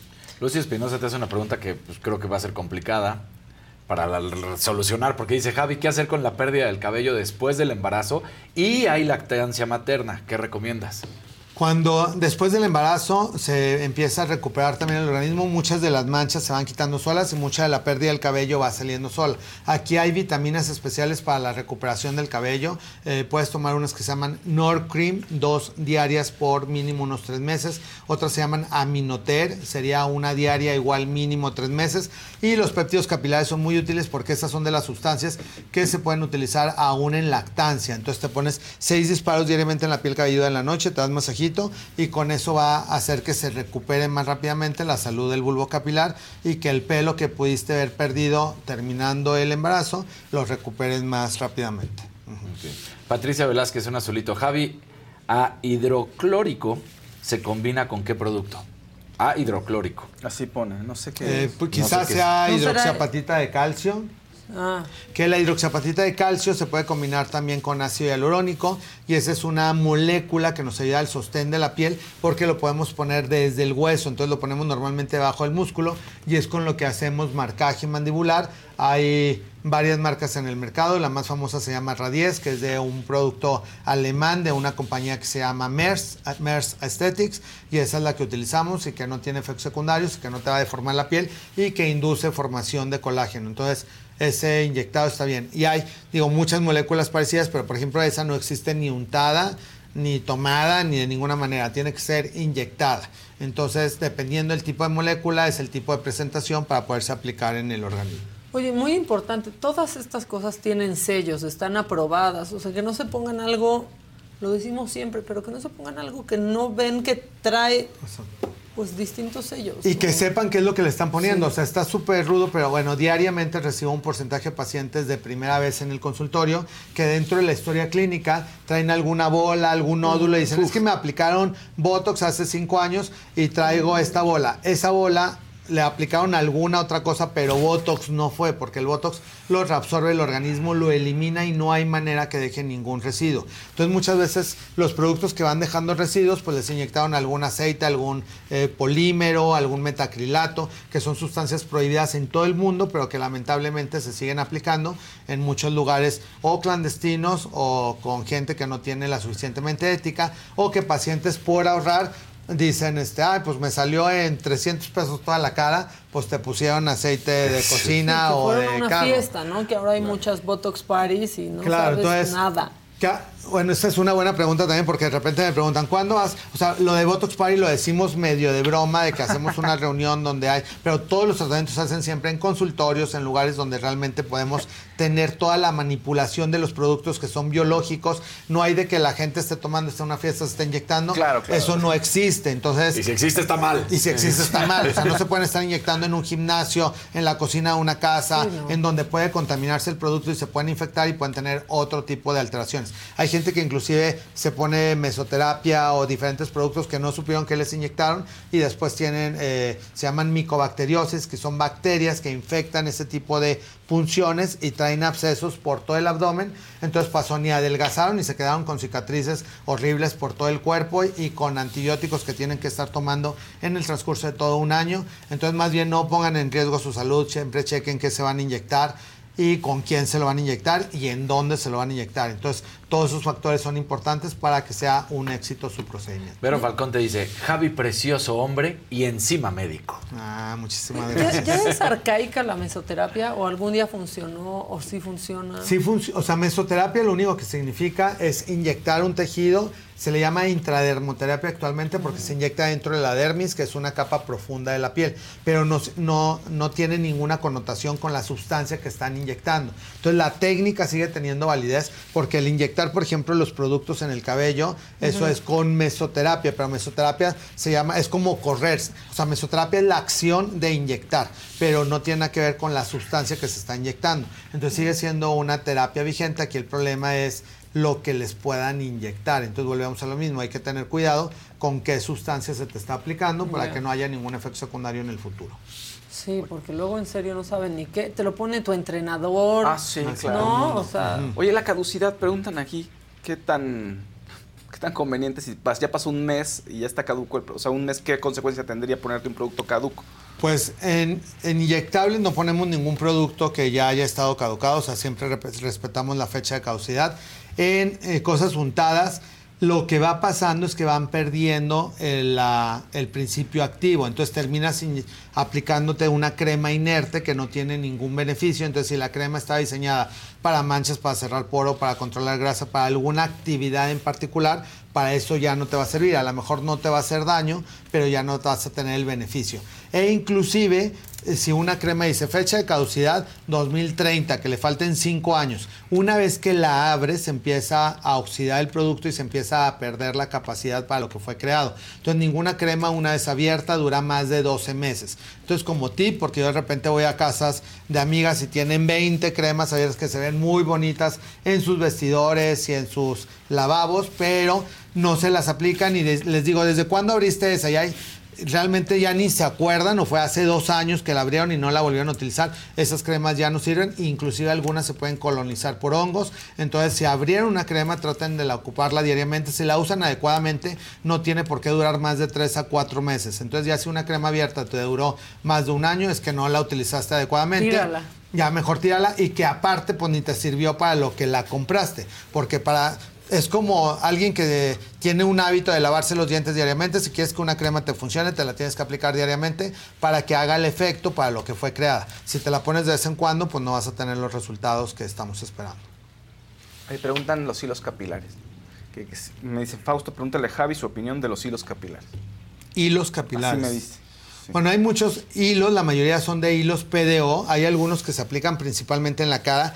En el cabello existen como unos hilos como para jalar la piel y que haga un efecto como de lifting, pero realmente no eh, puede producir cicatrices y pueden tirar inclusive el cabello donde se está encajando eh, el hilo. Entonces no son cosas que realmente utilicemos y no están aprobados como alguna terapia en la actualidad. Si hay hilos PDO que aplicamos para cicatrices de acné, pero no son hilos tensores. Esos son hilos que van a promover la formación de, de colágeno y son reabsorbibles. Eso quiere decir que una vez que se introduce el hilo, tu organismo lo identifica, se lo empieza a consumir, lo elimina y ayuda a que la piel quede más lisa, sobre todo en cicatrices de acné. Sandra Martínez te pregunta, hola Javi, ¿cómo saber cuáles son las mejores marcas en ácido hialurónico, si voy a una clínica de belleza? Eh, si son inyectables, pues son eh, productos internacionales. Generalmente utilizamos de Allergan, que se llama Juveder, de Merck, que se llama Velotero, de Galderma, que se llama Restylane. Eh, esos son los que tienen como más certificaciones a nivel mundial. Existen muchos otros, pero tendrían que checar eh, en qué países existen y qué doctores los aplican. Generalmente tienen que ser dermatólogos o cirujanos plásticos o médicos estéticos que estén certificados y que tengan eh, productos que son utilizados en todo el mundo. En la actualidad es muy fácil eh, googlear un producto. Si lo googleas, le tomas una foto y no existe más que en México o no existe en ninguna parte del mundo, pues yo no me lo pondría. O sea, para que realmente sea algo que me vaya a inyectar es porque existe pues prácticamente en todo el mundo y eso nos va a dar seguridad de que tienen, eh, no sé, cualquier producto tiene más de 20 millones de usuarios en el mundo al no tener efectos secundarios. Con esa cantidad de gente en diferentes tipos de población, pues lo más probable es que en tu caso también vaya a ser un éxito y no vayas a tener ningún efecto secundario. Si vas a un lugar donde dice, este producto es exclusivo, no lo tiene nadie en México, va a ser el primero que te lo va a inyectar, o sea, en lugar de sentirte orgulloso, pues no, más bien es un poquito rojo de No que no, si nadie más se lo ha aplicado en Es el mundo, claro, mejor no te lo pongas. Pues muy bien, Javi. ¿Dónde te pueden encontrar? Porque la gente sigue con muchas dudas. Ya que te vayan a ver al consultorio. Exacto, en todas mis redes, arroba Javier Derma, Twitter, Instagram, YouTube, ahí estamos contestándoles a, a Estoy a sus órdenes. Y pues estos productos, como siempre, se van a la canasta de Me lo dijo Adela, donde Eso. yo creo que para agosto vamos a tener algún eh, giveaway en donde vamos a poder llegar, hacer llegar hasta su casa todos los productos de los que hablamos todos los miércoles, entonces para que puedan estar al pendiente. Muy bien, Javi. Pues muchas gracias. Síganlo en todas sus redes. Pueden ver cómo sacan granos en su. Granos, piojos, abscesos. Tuve 10 No, minutos. Gusanos, Gusanos, Gusanos de la boca, de todos lados. De las uñas. de- no, ¿Quieren no, ver no. cosas extrañas dentro de la dermatología? Arroba Javier Derma, ahí nos vemos. Y esos son los buena onda increíbles que pones. Porque Sí, no, hay cosas que no, no, ya, ya he subido cosas que luego hasta me castigan y me, me los bajan, pues que entonces ya mejor pongo cosas light. Un gusanito, un gusanito. Me, me dicen que tenemos boletos, pases dobles para ver a Jeans en el Pepsi Center, primero de julio. JNS. JNS, pues, tienes razón. Porque si no las demandan, man. JNS, primero de julio, Pepsi Center. Entonces, mándenos un WhatsApp. Miembros de la saga, ya saben, ¿no? Y abre Screenshot de que son mentiras. Ah, mira. Por Muy cierto. bien, ay. Mira, ni sabía que teníamos Mira. boletos, pero sí, abre mentiras Sí. y están las Pues fotos. Ahí manden, manden WhatsApp, eh, manden WhatsApp al 55 4905 9445 55 4905 9445 por- si quieren pase doble para JNS y ver cómo abre mentiras ese show. Y échenle un ojo a los centroamericanos, siguen cayendo medallas de oro, de plata. En remo cayó ahorita oro, en, en nado también cayó en, la plata 50 metros pecho femenil. Entonces, Wow, las medallas siguen. Sí, sí. Pues muy bien. Harta medalla. Harta Bueno, medalla. pues ya nos vamos. Mañana a las 9 de la mañana aquí estamos en puntito. Tiro directo hoy a las 5 de la tarde. Los dejamos con el promo. Vende tu programa. A las Vende 5 de la tarde, tiro directo, todo listo para la Cambia la mexicana voz. mañana. México evidentemente le tendió la cama a Diego Coca. Cambiaron de la noche a la mañana los futbolistas. No querían a Diego Coca. No pueden tener esa intensidad, esa ambición, esa capacidad que mostraron ante un rival muy débil, ¿eh? bastante pobre, bastante limitado. Son de verdad unos conos en el campo. Pero eso no es la culpa de México. Y México con estos rivales que eran conos no les ganaba tampoco con Diego Coca. ¿Estás diciendo que te pedían que los expulsaran para no trabajar con el A técnico? muchos, a muchos. Dame, déjame darle. Expulsa al entrenador, no lo aguantamos. O sea, de verdad, hay muchas cosas que a lo mejor estoy hablando de más, pero no voy a decir nombres. O sea, cuando no quieren a un técnico, hacen lo que sea para que se vaya el técnico. Sin duda ninguna. desfachatez absoluta de futbolistas que de verdad pensaríamos que tendrían que tener mayor profesionalismo. Se demuestra una vez más, señoras y señores, se demuestra que los futbolistas manejan los equipos de fútbol. El presidente de la Federación Mexicana de Fútbol no puede ser un aplaudidor ni un fan.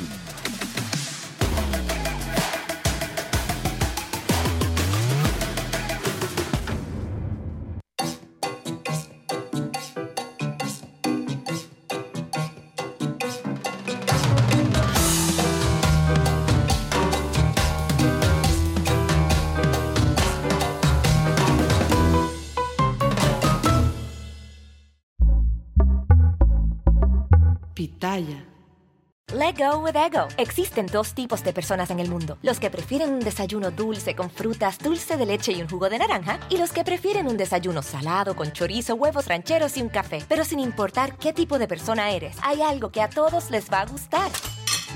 Los crujientes y esponjosos Ego Waffles. Ya sea que te guste un desayuno salado, con huevos o salsa picante encima de tus waffles, o seas más dulcero y los prefieras con mantequilla y miel. Encuéntranos en el pasillo de desayunos congelados. Lego with Ego.